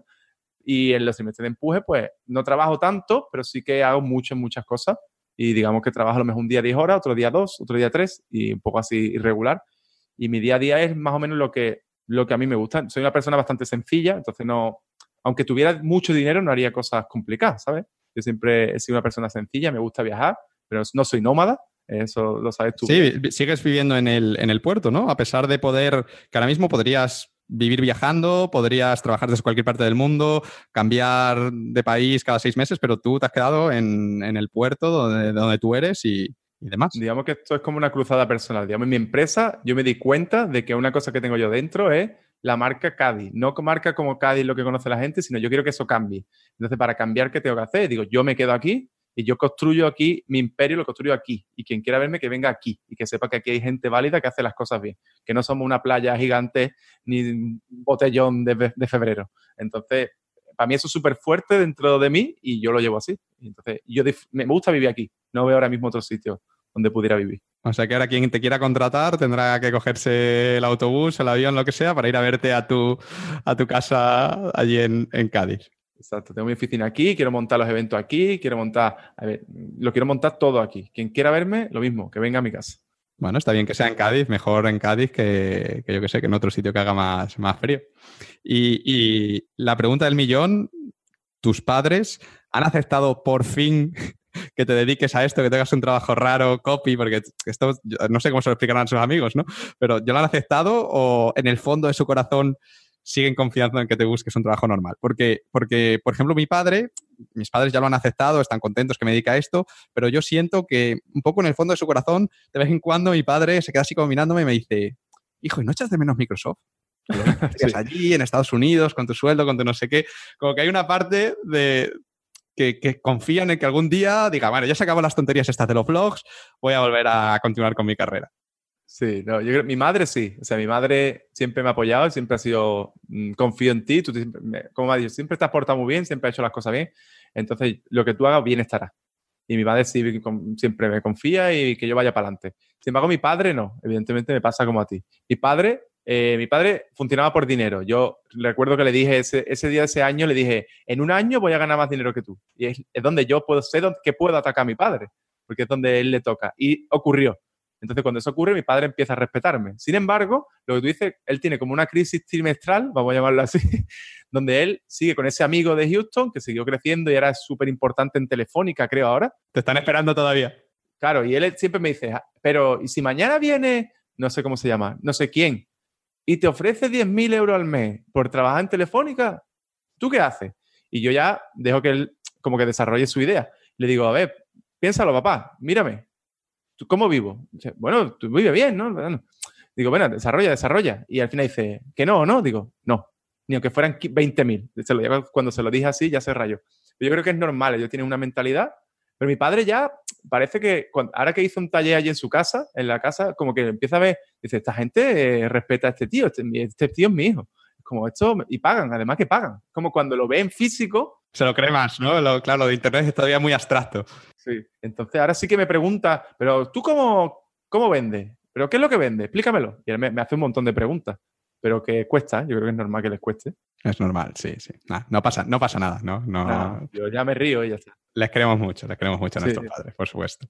Eh, Javi, hemos hecho una trayectoria completa a, pues a, tu vida, por lo menos tu vida profesional, desde tus inicios como informático frustrado hasta el día de hoy, en el que pues, ya tienes un negocio consolidado, eres eh, considerado uno de los mejores capis de, España y, te, va, te va muy bien. ¿no? Y ahora, a modo de conclusión, para, para, cerrar esta parte de la entrevista en la, que, en la que hemos hablado de tu trayectoria, pues eh, me gustaría charlar un poco contigo, sobre todo que nos dieses algunas recomendaciones sobre algunos de los puntos de la entrevista que más me han llamado la atención y que creo que han sido un poco la clave de, tu éxito. ¿no? Eh, el primero de estos puntos que, a mí me ha llamado mucho la atención, sin duda, es eh, las ganas de trabajar y de probar cosas que, has tenido desde el inicio. ¿no? Eh, pues cuando saliste de la universidad, lo que decíamos antes, que querías trabajar de lo que fuese de becario, aunque te pagasen una mierda, y, nunca rechazaste proyectos, ¿no? Siempre decías a todo que sí, que sí, aunque fuesen proyectos pues pagados mal o incluso no tuvieses experiencia, pues ya me buscaré la vida y lo sacaré adelante, ¿no? Y bueno, quería preguntarte que cuál es tu recomendación en este aspecto pues, para alguien que acabe de salir de la universidad o que quiera empezar su propio negocio. Yo a una persona que salga de la universidad le diría que lo siento, probablemente lo siento mucho, pero la universidad no te va a dar nada. O sea, no, eres nadie especial. Yo creo que es importante sentirse que no eres nadie, que sales tú y mil personas más igual que tú. Entonces, Ser humilde, ¿no? Exacto. Entonces, como no eres nadie, nadie te va a contratar, evidentemente. Nadie tiene la obligación de contratarte y el Estado no te va a poner eh, a trabajar. Que yo creo que la delegar es como lo que hacemos siempre. Delegar la responsabilidad en otra persona. No. Si tú no encuentras trabajo, es culpa tuya. Trabajo hay. Entonces, primero acepta eso. Yo creo que cuando una persona acepta eso, su cabeza cambia por completo. Y cuando acepta eso, yo le diría a esa persona que la forma más sencilla de conseguir un buen trabajo es labrarse, construir su propio negocio primero. Aunque no te guste. Pero yo creo que construir una. Eh, darte como freelance al final te hace conseguir mejores sueldos a, largo plazo y las mejores ofertas te llegan cuando entras por ahí. Entonces yo buscaría, yo lo que haría si empezara ahora mismo es, imagínate, quiero ser copy, pues busco a la persona que más sepa de copy y le digo, ¿cuánto cuesta ponerme contigo? Como sea, ¿sabes? ¿Cuál, es, es el máximo acceso que puedo tener a ti? Y ya está, y me pegaría, porque es lo más fácil. La universidad no sirve de nada. Lo que me sirve es una persona, imagínate, yo entro ahora, está Maide, ¿no? Y le digo, Maide, ¿cuánto cuesta estar contigo? Que no tengo ni puñetera idea de copy. ¿Qué es lo que puedo hacer para estar más cerca tuya. Y aprendería súper rápido y seguro que solo con estar ahí me devolvería algún cliente. Ya está, sería bastante más fácil la evolución.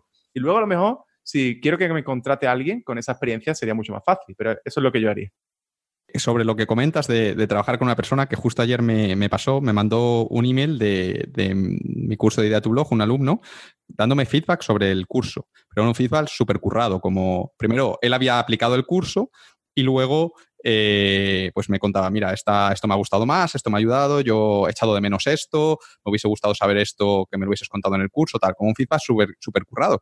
Y me di cuenta de que a pesar de tener más de mil y pico alumnos en este curso, yo creo que me han escrito emails de estos como, como dos personas, ¿no? Y, cuando me llegó, como que, en primer lugar, como que este tipo de email salta todos los filtros, es decir, eh, pues si tienes un asistente o lo que sea, te lo va a pasar a ti para que lo leas. Y, y es una manera que de destacar y como de devolver valor a esa persona que te ha ayudado. Y esto te va a abrir eh, puertas, ¿no? Entonces, eh, es que mm, tengo el email muy reciente porque lo leí ayer y, dije, joder, tengo que escribir en algún momento un post sobre este tema porque muy poca gente lo hace, ¿no? Entonces, si tú haces el curso con la persona que tú más admiras, como que está donde tú quieres estar, y al terminar el curso aplicas lo aprendido y encima le aportas valor de, esta manera, con un simple feedback, que no, no tienes que hacer nada especial.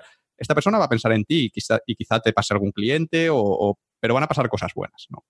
Sí, sí. Al final el, karma existe, entonces si haces cosas que sumen karma, normalmente algo pasa. Otra clave de tu éxito eh, creo que es que eras muy bueno en lo que hacías. Eras un buen escritor, un buen copy, ¿no? De hecho, eh, creo que hay en, un episodio del podcast que dices, yo no encontré el copy, ¿no? Como el que el copy me encontró a mí.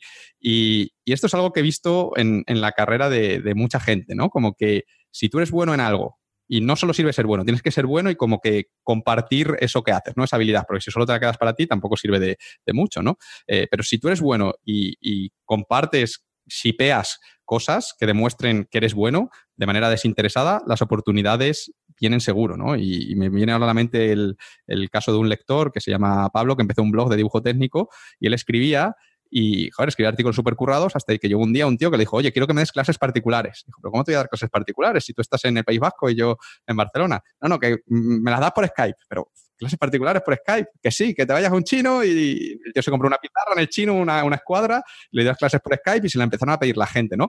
Y, y lo he visto con un montón de gente, como que si eres bueno y, y lo compartes, no te puede ir mal, ¿no? Y quería preguntarte eh, sobre esto, que qué opinas sobre esto y que a la hora de tener éxito, ¿qué importancia consideras tú que tiene el ser bueno en lo que haces versus en la parte de marketing, de saber venderte bien? Porque también ambas son importantes, ¿no? Yo, yo lo que tú dices, yo creo que muchas veces ponerte a hacer cosas, es decir, a lo mejor yo, yo no sabía que iba a ser copy, o sea, tú me coges hace siete, seis años y yo no, te, no, sé ni lo que es el copy, pero me pongo a hacer cosas y cuando te pones a hacer cosas, al final las habilidades como que nacen, yo creo que no nacen, sino que aparecen, aparece lo que tú sabes hacer. Se van desarrollando. Exacto, porque si tú eres bueno escribiendo, aunque no lo sepa, no lo sepa, no lo piense, eh, al final vas a acabar en un proyecto donde tienes que escribir, porque tu, tu misma cerebro te va a decir, escribe, ¿sabes? ¿Qué es lo que sabes hacer? Y al final la gente se da cuenta, porque si no, lo que tú dices, si no lo muestras, por ejemplo, yo tengo alumnos que les digo, pero digo, no te hagas una web, digo, ¿cuánta gente tienes en el perfil de Facebook? 500, mm, digo, ponte a escribir todos los días. La gente se va a dar cuenta que eres muy bueno escribiendo, te va a decir, oye, qué bien escribe, ¿no? Tú das un servicio de esto, es lo mismo, estamos en las mismas. Entonces, si tú te muestras, va a ser muy fácil, o a lo mejor tardas más, ¿no? Pero va a ser fácil que alguien te diga, oye, me interesa. Y lo que dices sobre una cosa u otra, yo creo que las dos son importantes y cada una tiene su, como su momento, creo yo.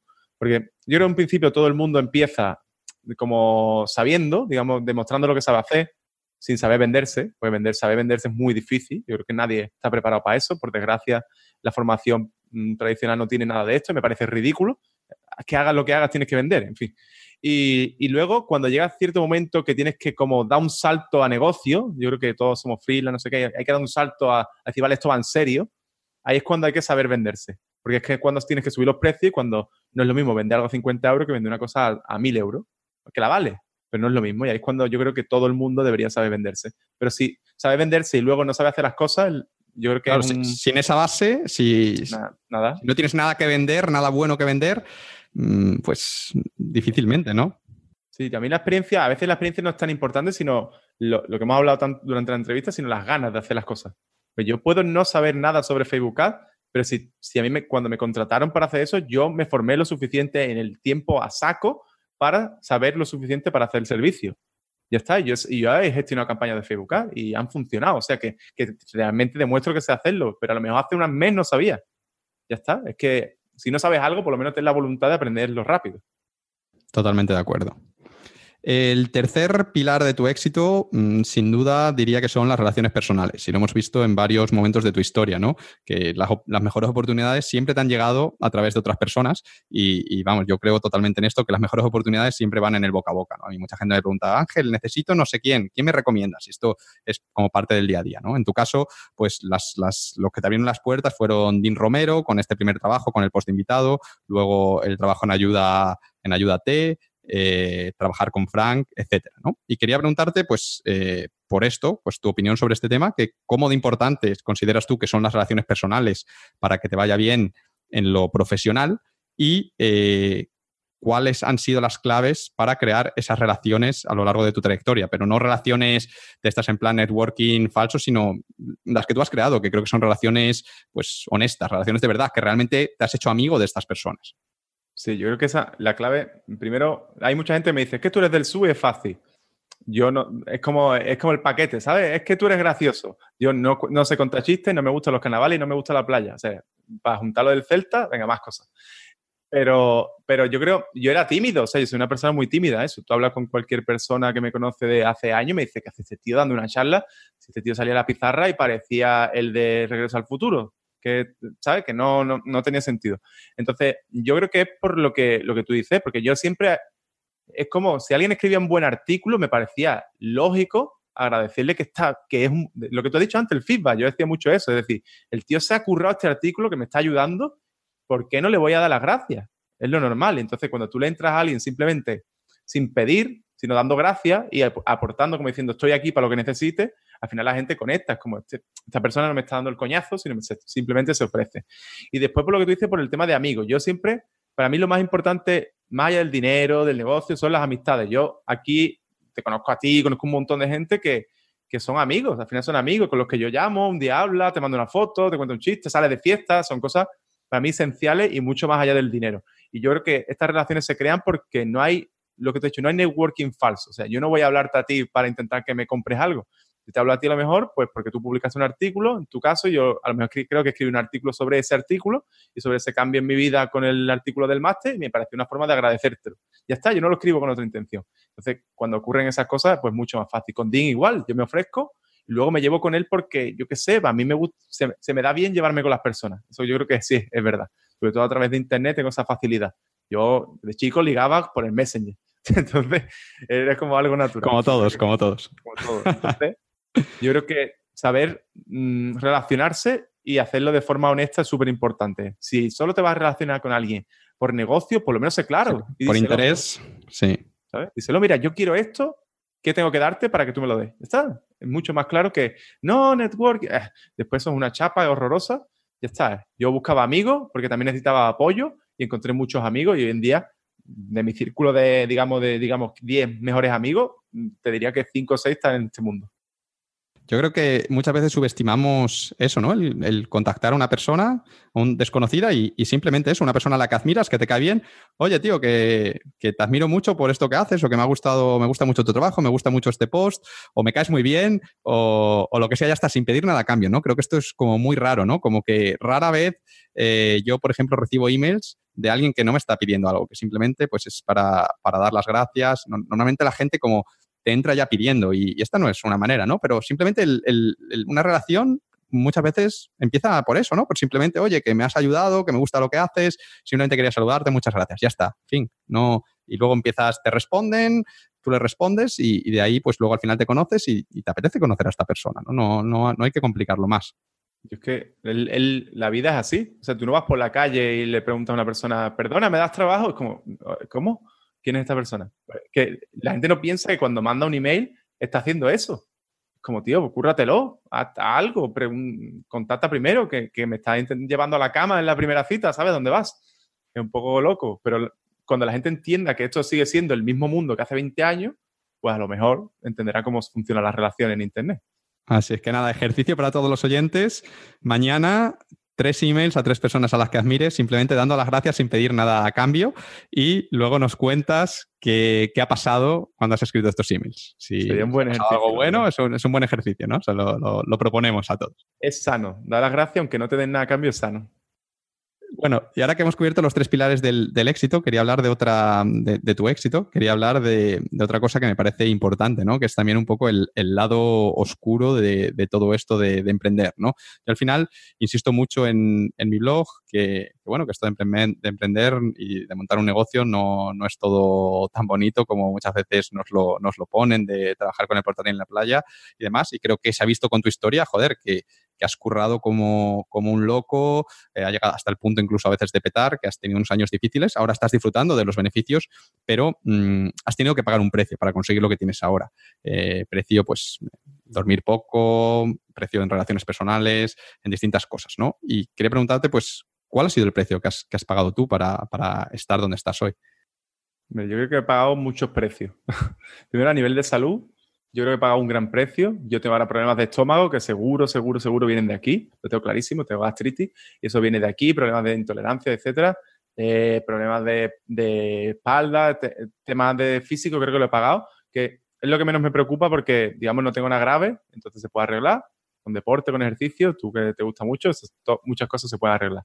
Pero luego a nivel personal sí he pagado muchos precios, o sea, y ahora lo sigo pagando, o sea, que son cosas que se, que te van a pasar. Entonces yo he perdido muchas amistades, he perdido a ciertos tipos de personas, ahora no tengo, no tengo pareja ahora mismo, es decir, eh, digamos que son cosas que hay, hay que pensarlo que vas a acabar pagando un precio, sobre todo porque cuando te metes en un mundo como este, hay cierto tipo de gente que no te puede seguir el ritmo o que no puedes, no lo entiende, entonces pues se van. Y yo creo que yo he pagado precios de muchas amistades y de amigos que yo me he llevado toda la vida, que ahora mismo yo casi que no me hablo por diferentes cosas que pueden haber sido provocadas por este tipo de negocio. Pero bueno, yo creo que hay que poner una balanza y al final las cosas positivas en mi caso son mejores que las negativas. Entonces ha, merecido la pena pagar ese, ese precio. Pero bueno, creo que es bueno decirlo, pues para no solo ponerlo, contar la parte bonita, sino también la, realidad, ¿no? Que hay que hacer sacrificios y esto es, inevitable, sobre todo en los inicios, que suelen ser las, etapas más difíciles, pues, pues hay, que, hay que pagar ese, ese precio. Eh, bueno, eh, llevamos hablando ya casi dos horas, me parece, y hasta ahora nos hemos centrado un poco en tu, en tu trayectoria, ¿no? Porque yo quería un poco eh, conocer al Javi, Javi Pastor persona, un poco tu evolución en profundidad, no un poco por encima, como en otras entrevistas, sino en profundidad, y creo que lo hemos, lo hemos conseguido. Pero antes de terminar, ya como la última parte de esta, de esta charla, quería hablar contigo un poco de la profesión de, copywriter, porque creo que es una profesión que quizá haya gente que nos está escuchando y a mí me llegan muy a menudo emails de gente que le gustaría dedicarse a escribir porque les encanta escribir. Entonces, pues quizá esta profesión de copywriter, que no la hemos mencionado mucho, pero eh, bueno, hemos hablado de, ella a lo largo de, toda la entrevista, pues quizá estén interesados en, tomar ese camino. Entonces, creo que puede ser bueno que les des algunos consejos, tú que la conoces eh, mejor que nadie. Y quería empezar por, por, el principio, que no es qué es el copy, sino quería preguntarte que cuáles son las tareas que realiza un copywriter en, en su día a día, ¿no? Vale, digamos, a nivel voy a hablar de un copy que no sea yo, que yo hago ya mis cosas raras, sino alguien que empezar. Yo creo que... Sí, alguien que dé, imaginemos alguien que dé servicios como freelance, como tú empezaste, ¿no? Servicios de freelance a otras personas, pues le contratan, oye, hazme esta página de ventas o eh, redáctame esto. Sí, digamos que las tareas más, un copywriter básico, que suena mal, ¿no? Pero sería como lo, básico. Normalmente lo que haría es eso. Eh, viene un cliente, digamos, vamos a escenificarlo, un cliente que puede ser una clínica una clínica dental, yo trabajo con una clínica dental, le dice, mira, vale. está mi página, quiero mejorar los textos, ¿qué hago? Y entonces tú le dices, mira, vamos a retocar la página de inicio, vamos a retocar el sobre mí, que está muy, el acerca de, que es muy cutre, vamos a retocar estos servicios, vamos a hacer una nueva página de contacto. Entonces, el típico servicio de un copy es coger una web y el servicio súper típico es una página de inicio, un servicio, el sobre mí acerca de y el contacto. Es como un proyecto básico que todo el mundo pide. El pack, ¿no?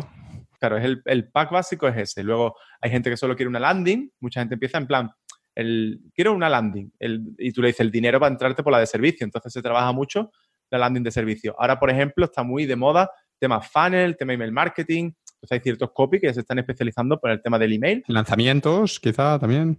El lanzamiento ahora está pegando un boom, de hecho yo formé a gente ahora y está trabajando, entonces ya el lanzamiento es como una cosa para el que le guste la fiesta. Pues esto... más especializada, ¿no? Porque hay más marketing metido ahí que a lo mejor en una clínica dental. Claro, digamos que el copy básico sería el otro y esto ya para el que le guste los fregados y porque los lanzamientos, yo siempre lo digo, los lanzamientos quitan años de vida. A mí me han quitado años de vida, los 20 que habré hecho. Yo a lo mejor voy a vivir 15 años menos por culpa de los lanzamientos.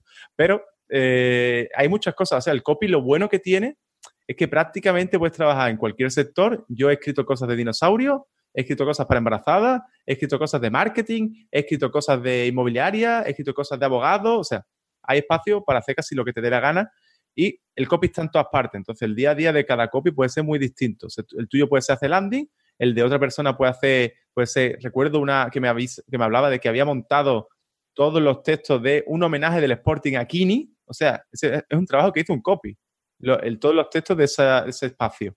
Puede acabar trabajando haciendo nuggets, ahora que están de moda, los, textos de estos, de estos vídeos cortos de Facebook. Puede trabajar, no sé, haciendo cualquier cosa. El copy ahora mismo, gracias a la evolución del sector, ha crecido tanto que todo lo que sea escribir para vender, guiones de vídeo, conozco gente especializada en guiones de vídeo. Yo, por ejemplo, trabajé haciendo una presentación de una startup para una financiación de medio millón de euros yo se la escribí, eso es copy, al final eso es copy, estamos vendiendo la empresa. Maider, por ejemplo, que escribió los textos del IKEA, Exacto, los carteles del IKEA. Esto es trabajo de copy. Pero ah, en términos de tarea, mm, ¿el copy, un copy que hace solo escribe o, también maqueta en caso de una página web o, qué hace? Vale, sobre todo digamos que escribe. a mí me gusta decir que el copy lo que hace es escribe y manda un framework, vamos a decirlo, como una especie de esquema. Yo no te voy a hacer la página de venta técnicamente, yo no soy diseñador pero sí te puedo decir cómo debe estar hecha la página. Entonces, digamos que lo que yo te entregaría a ti, si fuera una página de venta, sería un, pues un PDF, pues un framework de esto, hay herramientas tipo un Word o lo que sea, sí. Pero que está maquetado ya con los textos, en plan diciéndote qué, cuál es el título, dónde va una foto, qué tipo de foto va, incluso te puede buscar la foto, eh, este tipo de texto, eh, todo ordenado para que si lo ve un diseñador o tú mismo, si lo quieres diseñar tú, sea fácil. Es como, vale, esto va aquí, esto va aquí, esto va aquí, esto va aquí, incluso con temas de colores, y yo siempre ponía una, en, cuando empecé sobre todo, una justificación de por qué eso está hecho así. Tengo que esa sería la, tarea del, del, copy. Luego en email es diferente, ¿no? Y tal, pero la tarea es esa, es escribir, y ya te puedes especializar un poco, te metes en Campaign y también haces las automatizaciones, te puedes meter a saber algo de diseño y montar tú las landing. Pero ya como serían como, como, extras, ¿no? Que lo, lo, básico, no tienes que saber de tecnología, con un Google Docs es suficiente. Sí. Y imagino que, también tendrás que investigar, porque si a mí me mandas escribir no sé qué de abogados o del homenaje a Kini el del Sporting, que yo no sé ni quién es, pues, pues, difícilmente te voy a escribir un buen texto si no sé nada de este tema, ¿no? Entonces, ¿cuánto del de, es investigación? Yo te diría, eh, esto lo, creo que lo, con, hablo con mucha gente, ¿eh? y yo miro mis proyectos con Toge y te puedo decir que casi un 65%, 70% del proyecto se va en investigación. Porque es muy sencillo, es decir, la gente se cree que esto es te sienta y te sale, ¿no? Eh, me pongo a escribir y bueno, soy el de más men, me fumo un puro, me bebo una cerveza y ala, soy el mejor del mundo y lo escribo. Bueno, a lo mejor para Ogilvy, que es el personaje que representa, claro, el tío era, era un tío que ha salido una vez en la historia, no va a salir más él lo hacía. Pero esto es un sistema, entonces el sistema está basado en investigación, como cualquier sistema. Y cuando tú conoces a un, por ejemplo, si, cuando tú conoces a un cliente también como se conoce el mismo, cuando conoces a su público también mejor incluso que ellos mismos a veces, y el producto y el sector, al final es fácil escribir. como el texto se escribe casi solo, ¿no? Claro, yo he robado a los clientes, literalmente robar, vamos a llamarlo robar, porque yo he hecho entrevistas eh, recuerdo hacer entrevistas, no recuerdo ahora quién, a su cliente, y yo estaba apuntando y el tío me dice una frase y digo, ya está, este es el título, ya está, ya está, lo apunté, digo, este es el título de la página. Y tal cual. Los, clientes te escriben en la página de ventas, ¿no? Sí, por eso yo recomiendo a gente que quiere hacer su propio copy, no solo ser copy, que siéntate con los clientes. ¿Cuánto tiempo hace que no hablas con tus clientes? ¿Quién te va a vender mejor tu servicio que un cliente satisfecho? Pues nadie, ya está. Entonces la investigación para mí es súper, súper, súper importante y además es divertida. A mí me gusta investigar y es una cosa divertida que te ayuda a aprender. Y si luego. Eres, si eres una persona curiosa, pues es como súper guay, ¿no? Porque vas a aprender de un montón de cosas. Claro, yo recuerdo ver de Jurassic World y decir, estos dinosaurios están mal hechos. Literalmente. Y me enfadaba. Pero porque había investigado tanto sobre los dinosaurios que me lo sabía de memoria. Entonces, digamos que al final un, copy es como un investigador-escritor, pero casi más investigador que, que escritor, de alguna, de alguna manera. Tiene que ser una persona que le guste mucho investigar y que, que sea empática. Es decir, hay que meterse en el papel de la persona que va a comprar. En la piel de, claro, de a quien va dirigida la, lo que estás escribiendo. Exacto. Si tienes esas dos cosas, da igual incluso que seas bueno, no tanto, ¿vale? Pero da igual que seas bueno escribiendo. Hay gente, copy famosos que son disléxicos. Con eso ya lo digo todo. ¿Y qué es lo que hace que un copy sea un buen copy? ¿Qué es lo que diferencia un buen copy de un copy regular? Mm, ahí te diría que, que, esa habilidad, esa habilidad. Yo un copy regular se nota porque no trabaja la parte de la investigación, sino simplemente te escribe, te escribe cualquier cosa y te la entrega y tú dices, está bien, ya está, muy buena y se acaba. Un copy bueno, primero te va a hacer trabajar, te va a hacer trabajar, te va a dar el coñazo, te va a decir, dame cosas, dame cosas. Bueno, nosotros cuando trabajamos tú ya lo tenías todo porque tú eres así, este perfil de persona investigadora. Entonces, normalmente los clientes no tienen nada. Un cliente, ¿cómo vas a escribirle la página de venta a un cliente que no tienes nada? Es que es ridículo. Eso a mí me parece una estafa. Entonces, si un copy lo contrata y no te pide nada, mal vamos, borra. Que lo, normal es que te diga, oye, dame el contacto de clientes que les voy a llamar para que me cuenten ellos. Cosas así, ¿no? Encuestas o. Sí, sí, a mí eso, esa es la clave de un copy. O te a lo mejor un formulario, porque a lo mejor no tienes tiempo, pero el tío te llama. Yo recuerdo con Javi Elice de estar todo el día pidiéndole audio. Javi, cuéntame no sé qué me decía, ¿pero para qué? Digo, tú cuéntamelo. Cuéntame una historia de, que esté relacionada con esto, ¿no? Sí, sí, me contaba su historia y luego eso se convertía en un email, claro, porque yo lo conocía a él, conocía a su público, etcétera, etcétera, y la historia era como el, darle el puntal a ese email o a ese detalle. Cuando un copy hace estas cosas, dice, joder, es que está buscando información para dar el clavo. Cuando lo único que hace es escribir como un robot, pues eso te lo puede hacer cualquiera. ¿Y hay algún libro que recomiendes para mejorar estas dos eh, habilidades claves que hemos visto, que son la investigación por un lado y la escritura? Sí, a mí mm, te voy a decir, yo tengo un artículo que escribí y hay como varios libros. Sí, lo podemos, lo podemos enlazar. Vale, yo te los digo con mi super inglés. El, primero se llama The Adweek eh, Copywriting Handbook, que es de Joseph Suerman. Para mí este tío es Dios. Es súper antiguo el libro. El, dios del copywriting, ¿no? Para, sí, para mí es como él, es el Dios. Y ya luego están otros. Y este tío, ese libro es, una obra maestra de un tío que es un maestro de esto. Entonces, cualquiera que lo lea, flipa. No me voy a poner a detallar, simplemente que se lo busquen y se lo compren. Ni lo voy a detallar. Es como todo el copy está ahí. Te lo tienes que leer, punto, ya está. Una persona de verdad se lee ese libro y de verdad aplica lo que hay, y consigue cliente y hace un buen servicio. Estoy completamente seguro. Pero es un libro que tiene mucho más allá del copy. Tiene psicología, tiene temas de investigación, tiene temas de timing, o sea, tiene, detalles tan clave de cómo saber cuándo vende un producto y cuándo no venderlo. O sea, el tío, y ejemplo, lo del avión, desde ahí, el tío es buenísimo. un, tío, tocado por la varita y ya está, ¿no? Este tío es, Dios, todavía es Dios en el tema del copy. Ojalá algún día yo llegue a escribir algo como él. Y luego, como la gente, este libro es gordo, el libro gordo, vamos a decirlo así, hay otra opción que es como How to Write Copy That Sells, que es de, de Ray Edward, que el tío es práctico, es práctico, es lo contrario. Vamos a ver, esto hay una fórmula que es la Pastor, curiosamente, que la inventó él, y esta es la fórmula que hay. Te la voy a explicar, esto se hace así, y esto es lo que yo te recomiendo. Es todo súper práctico y es como un poco más de robar. El tío te da las bases, tú las robas y las editas. Para un poco. Te da como... rellena los huecos, ¿no? Algo así. Un poco aprender por imitación, que también es importante y me parece una buena forma de aprender. Luego hay otro que es más cortito, un ebook que se llama How to Write Seductive Web Copy, que es de Geneke Duistmart, o sea, un nombre así súper raro. Pero este libro me gusta porque tiene un detalle súper importante en el copy, que tiene muchas cosas, ¿no? Pero, por ejemplo, tiene una parte del buyer persona que está súper currado y te explica cómo entender a la gente, que es esta parte de investigación. Y otro que es el libro se centra mucho en cómo convertir características en beneficios. Y, ahí te das cuenta de que el producto y no importa, sino da importa la transformación. El producto da igual. O sea, yo para, yo qué sé, para vivir de Internet, pues puedo hacer muchas cosas. O sea, puedo ser, puedo montar un blog, puedo ser copy, puedo ser community manager, puedo ser eh, lo que sea. Pero la transformación de cada una de estas cosas es muy diferente y cómo tú lo vendas. Entonces, aquí te explica esto y la tía lo hace muy, muy bien y lo hace súper bien y el libro es súper práctico.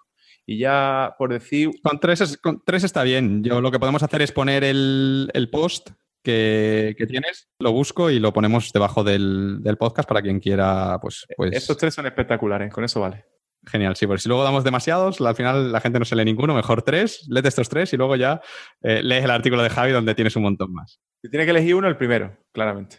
Correcto. Yo, no me lo he leído, así es que lo, pediré. En cuanto colguemos, lo pediré porque, porque a mí me, es un tema que me, gusta mucho, todo el tema del copy. De... Una obra de arte de libro. Además está escrito de una forma que no te lo tienes que leer. o sea, está escrito de una forma que engancha. Pues me, lo apunto. Eh, está claro que para ser buen copy, pues tienes que hacer bien tu trabajo, tienes que desarrollar estas habilidades que hemos hablado, pero ¿cómo consigues clientes cuando nadie te conoce? ¿Cómo, cómo arrancas? Vale. Yo lo primero que haría es lo que he dicho antes, decirle a la gente qué es lo que hace. La gente, por lo general, no es tan mala como parece. Entonces, todo el mundo sabe que haces una cosa, tarde o temprano conocerán a otra persona que necesita esa cosa. Y dirán, a ver, vale, eso lo sabía hacer Javi. Llamo a Javi. Que así consigo yo muchos clientes, diciéndole a todo el mundo lo que hago y explicándole lo que hago. Y eso por un lado, que es lo más sencillo. Y lo segundo es lo que hemos hablado antes. Vamos a ver, ¿tú con quién quieres trabajar? ¿Quieres trabajar con Ángel Alegre? Pues vamos a, contactar a Ángel Alegre y a hacer un contacto que pueda derivar en un servicio en algún momento, ¿vale? No de forma interesada, pero digamos que, ¿cómo podrías tú ayudar como copy a Ángel Alegre? Vamos a pensarlo así, ¿sabes? Yo me buscaría tu página de venta y te diría, mira, he comprobado que esto lo podías cambiar y te daría como cosas gratis, mira, si quieres lo cambia tú si no, si quieres quedamos y te ayudo un poco. Para mí esa es la forma más natural de conseguir clientes. No te hace falta web, no te hace falta nada, y si no coges te pones una camiseta, te pones soy copywriter y te va a un evento. Vas a flipar porque eh, yo tengo una camiseta que le doy a los alumnos, que creo que tú la viste, la tenía puesta el otro día, y le preguntan, le ¿pero esto qué? Ah, que tú eres copy. ¿Y con quién te has formado? Ah, mira, con no sé quién, con Javi. Y les preguntan y consiguen clientes. Cosas sencillas al final. Con estas tres cosas yo creo que tienes que ser muy malo para no conseguirlo.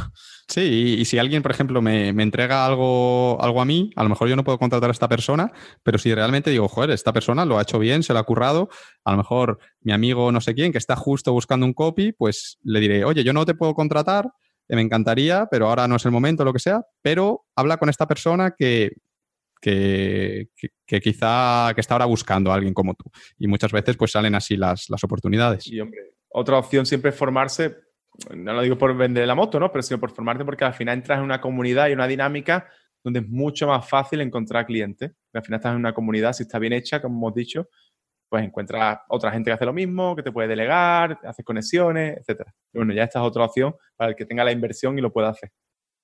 Y hablando de dinero, ¿cuánto cobra aproximadamente un copywriter? Por ejemplo, tú cuando empezaste, eh, ¿cuánto, empezaste cobrando? Digamos ya cuando empezaste más en serio a ofrecer tus servicios como tal, no, no cuando hiciste los primeros trabajillos. ¿Y cuánto cobras ahora? Si, si se puede saber, claro. Sí, podemos poner un proyecto porque es, sueldo es muy diferente, ¿no? Pero un proyecto, por ejemplo, una página de venta, yo la empecé cobrando a 95 euros. Y yo ahora mismo es que directamente no la hago. Mm, para una página de venta no me siento. Entonces, menos de cualquier cosa que tenga menos de 3 ceros no lo hago. O sea, yo por menos de 2.000 euros no muevo un dedo. Ahora mismo. Entonces, a nivel de sueldo, una persona más normal, para hablar de gente que tengo yo en la formación y demás, que lo ganan bien. Ganan sí, alguien que está empezando. Sí, ganan sus 2.000 euros, a lo mejor tienen sus, quitando gastos ya y todas estas cosas. ¿eh? Tienen sus 2.000 euros y tienen su servicio de páginas de venta a 200 euros, 250 son servicios rentables y, son, es un sector que está evolucionando realmente. así que la mayoría, los que hoy ganan 2.000 euros, yo estoy seguro, pero estoy completamente seguro que si lo hacen bien, dentro de medio año están ganando 3.000 y, y ganarán.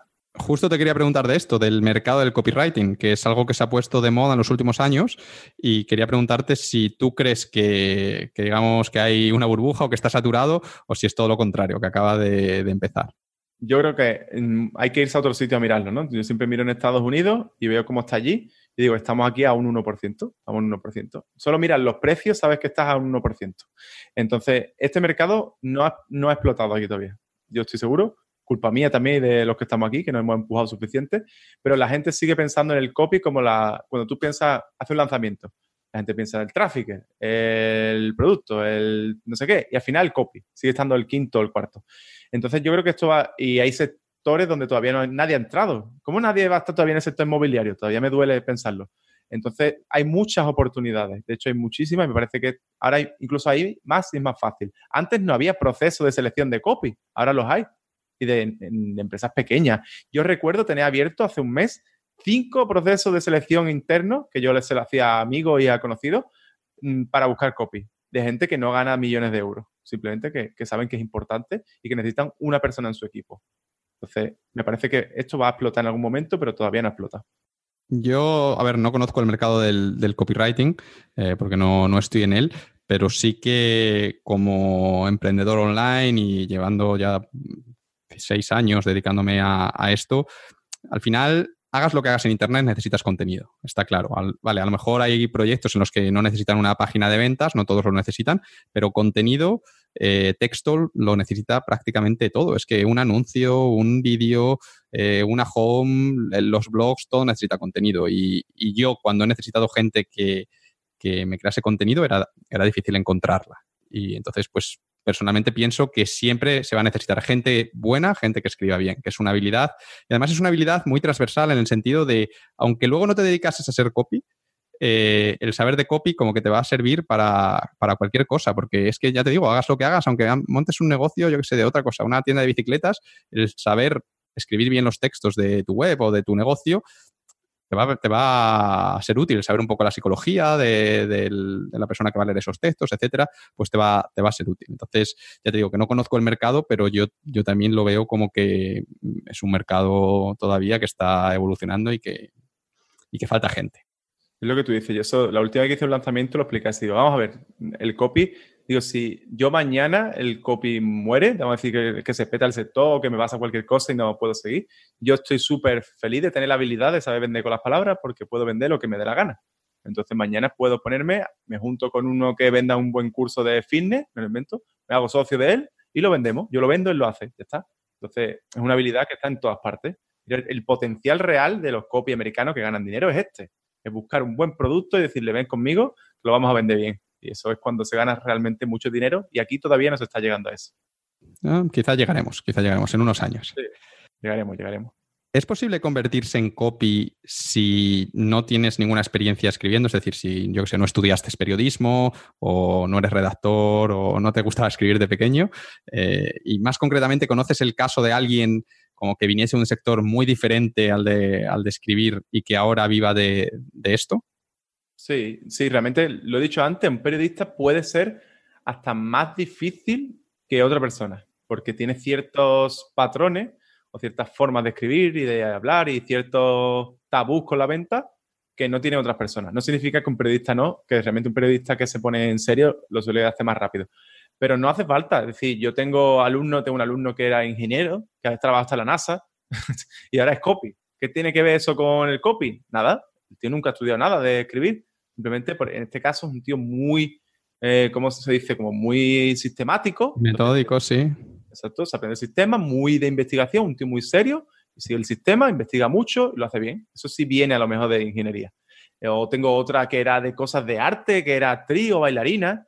Bueno, la tía es creativa en, su, en los bailes, pero aquí no es creativa, aquí se aprende el sistema y ahí desarrolla su creatividad por encima de un sistema, que es lo que mucha gente no entiende. Tú, con un buen sistema, la creatividad se dispara. Con un sistema de mierda, la creatividad no sale. Entonces, aquí se puede dedicar cualquiera, ya no incluso que sepa escribir bien, lo que he dicho antes, sino que, que de verdad le guste como esto de investigar, como esto de vender, que sea... Yo recuerdo los juegos de mesa, convencer a la gente de hacer cosas. Al final esto es parte de lo que hacemos los copies, convencemos a la gente de que necesita algo y si lo haces bien de algo que realmente necesita. Pero no hace falta ninguna formación específica. Quiero hacer hincapié en lo que has comentado de, la creatividad y el sistema, ¿no? Que muchas veces eh, tienes toda la razón, ¿no? Porque muchas veces creemos que como ser creativo es coger eh, la hoja en blanco y desde cero crear algo. Y, y, esto no es así. Yo creo lo que tú dices, que un sistema te ayuda a ser creativo. Yo cuando escribo mis posts nunca parto de una, de una hoja en blanco. Es decir, el post empieza eh, de una lista que yo tengo de, ideas guardado en mi OneNote y a lo mejor del post ya tengo como citas de libros, como historias o algo así y ya empiezo con eso. Esta es la base y esto me permite ser mucho más creativo y escribir un post mucho mejor. no, se empieza desde, desde cero, ¿no? Y no está reñido con la creatividad, sino al contrario. El tener un buen sistema, el tener este material de partida eh, ayuda a la creatividad, te ayuda a que, a que seas más creativo. Claro, es que al final es mucho más creativo si tienes fuente. Sobre eso, el libro de, de Austin Kleon, quizá lo tendría que haber mencionado, el, de, el que he dicho antes, de Steve Lacanarty. Lo añadimos a las notas. Es un libro brutal para esto porque a nivel de contenido es muy básico, pero a nivel mental te dice, pero ¿no estás viendo que todas las personas, las grandes personas de la historia han robado? Y te empieza a sacar ejemplos como, que es verdad, se lo decía hasta Picasso. O sea, ¿cómo vas a ser más creativo que Picasso? Pues el tío robaba. Es que es así. Sí, bueno, luego en el libro explica que hay que saber cómo robar, pero, pero es eso, ¿no? Que coges un poquito de aquí, un poquito de allí, un poquito de acá, luego le das tu toque y sale algo diferente. Nuevo. Eh, al final los, doctorados son así. Tú cuando escribes un, doctorado coges como referencias de, un montón de gente, coges el trabajo de, esta gente y tú añades un poquito más. ¿no? Y no quiere decir que estés copiando, ni, ni mucho menos, ¿no? Sino que, bueno, pues te estás basando en, en eso, ¿no? Otra cosa ya es fusilarlo, que esto obviamente pues no. Pero... No, no, esto no. Eso sería robar mal. Eso sería imitar, que creo que es mucho peor. Entonces, al final todos somos un poquito mezcla de otras personas. Tu personalidad misma, tú eres una persona que viene de tus padres, de la mezcla de tus amigos, de la mezcla de tus conocidos. Tú no eres original, eres una mezcla de otras cosas. Totalmente. Pues es un un poco lo mismo. Bueno, Javi, pues eh, por último, mm, llevamos no sé cuánto, ya dos horas y media hablando. Ya para, finalizar, para cerrar la entrevista, después de haber hablado del copy y demás, pues me gustaría que, para cerrar, para recompensar a los que se hayan quedado hasta aquí nos hayan aguantado, que espero que sean muchos, me gustaría que ofreciésemos eh, algo especial a todos los oyentes del podcast de Una vida a tu medida, los lectores de Vivir al Máximo, que después de escucharnos, pues les apetezca formarse como copies. ¿no? Yo sé que tú tienes el curso que hemos hablado de Adopta un Copywriting, eh, un copywriter, perdón, eh, que también tienes un training gratuito sobre este tema para promocionar el curso, pero yo lo que le pido a la gente con, con, la que hago colaboraciones es que tenemos que hacer algo especial, algo exclusivo y personalizado solo para mis oyentes. Así es que ¿Qué, has planeado? ¿Qué podemos ofrecerles? Venga, yo he preparado algo especial. Mira, eh, en vez del training, que eso ya lo ve todo el mundo, vamos a hacer algo diferente por ti, porque bueno, yo también, como hemos hablado del máster, al final tengo una deuda ahí pendiente, entonces vamos a hacer algo especial. Entonces, la idea es, yo no hago lanzamiento ya, lo que vamos a hacer es hacer las clases del, las clases del training, las vamos a cambiar un poco, las vamos a adaptar un poco y las vamos a hacer en vivo. Las vamos a hacer en directo voy incluso a intentar tener ya un escenario curioso que voy a preparar para, este, para esta ocasión especial, de un local nuevo. Lo vamos a estrenar. Sí, sí, lo vamos a estrenar, lo vamos a estrenar. Y vamos a montarlo en directo para que no solo la gente aprenda, pues, por ejemplo, las barreras mentales, cómo va el tema del copy, cuál es el sistema que hemos hablado, ejemplo, cómo conseguir clientes, sino que también puedan preguntar dudas y que tú también estés ahí para dar tu opinión, para apoyar, porque es tu audiencia. Entonces podemos estar en directo y que la gente, pues, como si fuera una clase en vivo. Yo siempre he intentado con la pizarra y todas estas cosas, que parezca que estamos en vivo y que es una clase de toda la vida. Tú estás sentado en tu silla y yo estoy delante tuya. Pues eso es lo que vamos a, recrear con, con cuatro clases. Y al final, pues en la última clase explicaremos qué es el programa, el que quiera seguir seguirá y se unirá si quiere al programa y el que no quiera, pues el contenido de los tres anteriores, las anteriores, que me lío, de las tres anteriores clases es suficiente para que cualquiera que quiera curiosidad pueda empezar. Genial, vale, pues eh, lo, que, lo que hacemos, podemos hacer este training, que a ver que abra el, calendario. Eh, eh, vale, el, el, training podemos poner para que empiece el día lunes 29 de octubre de 2018. ¿vale? Entonces así dejamos a la gente una semana a quien esté interesado para que se apunte y eh, además, pues bueno, ya hablaré contigo, pero me gustaría que para la gente que se apunte al, curso después del training, pues eh, que preparemos algún bonus especial pues para, solo para la gente que, venga del podcast y de, de, vivir al máximo, ¿vale?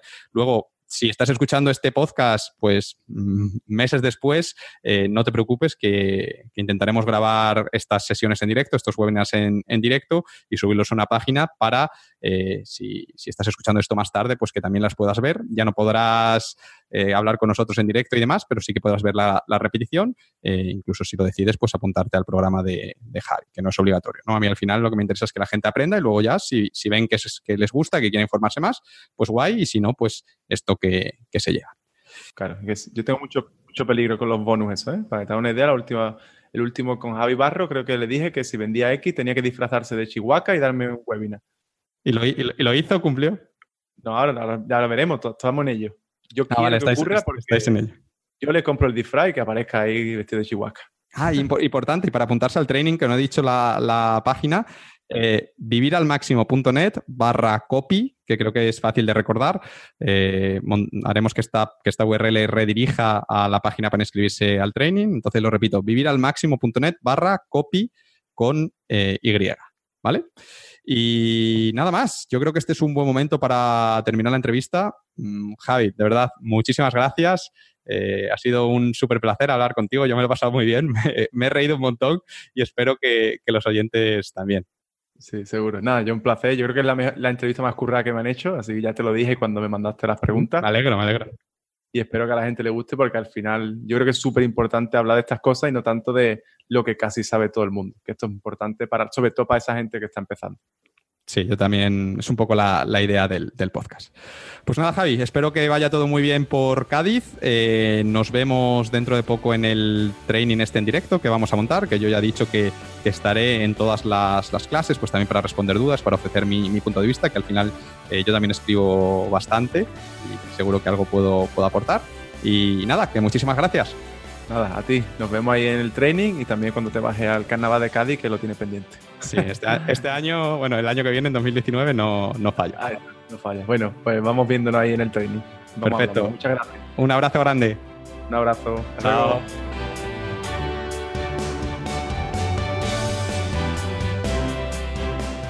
Hola, hola, Ángela le habla otra vez. Muchísimas gracias por escuchar este episodio número 4 de Una vida a tu medida. Como siempre, en unavidatumedida.com barra 4 vas a encontrar una lista con todos los recursos que hemos mencionado Javi y yo durante nuestra conversación, incluido el enlace al training gratuito para convertirte en copywriter.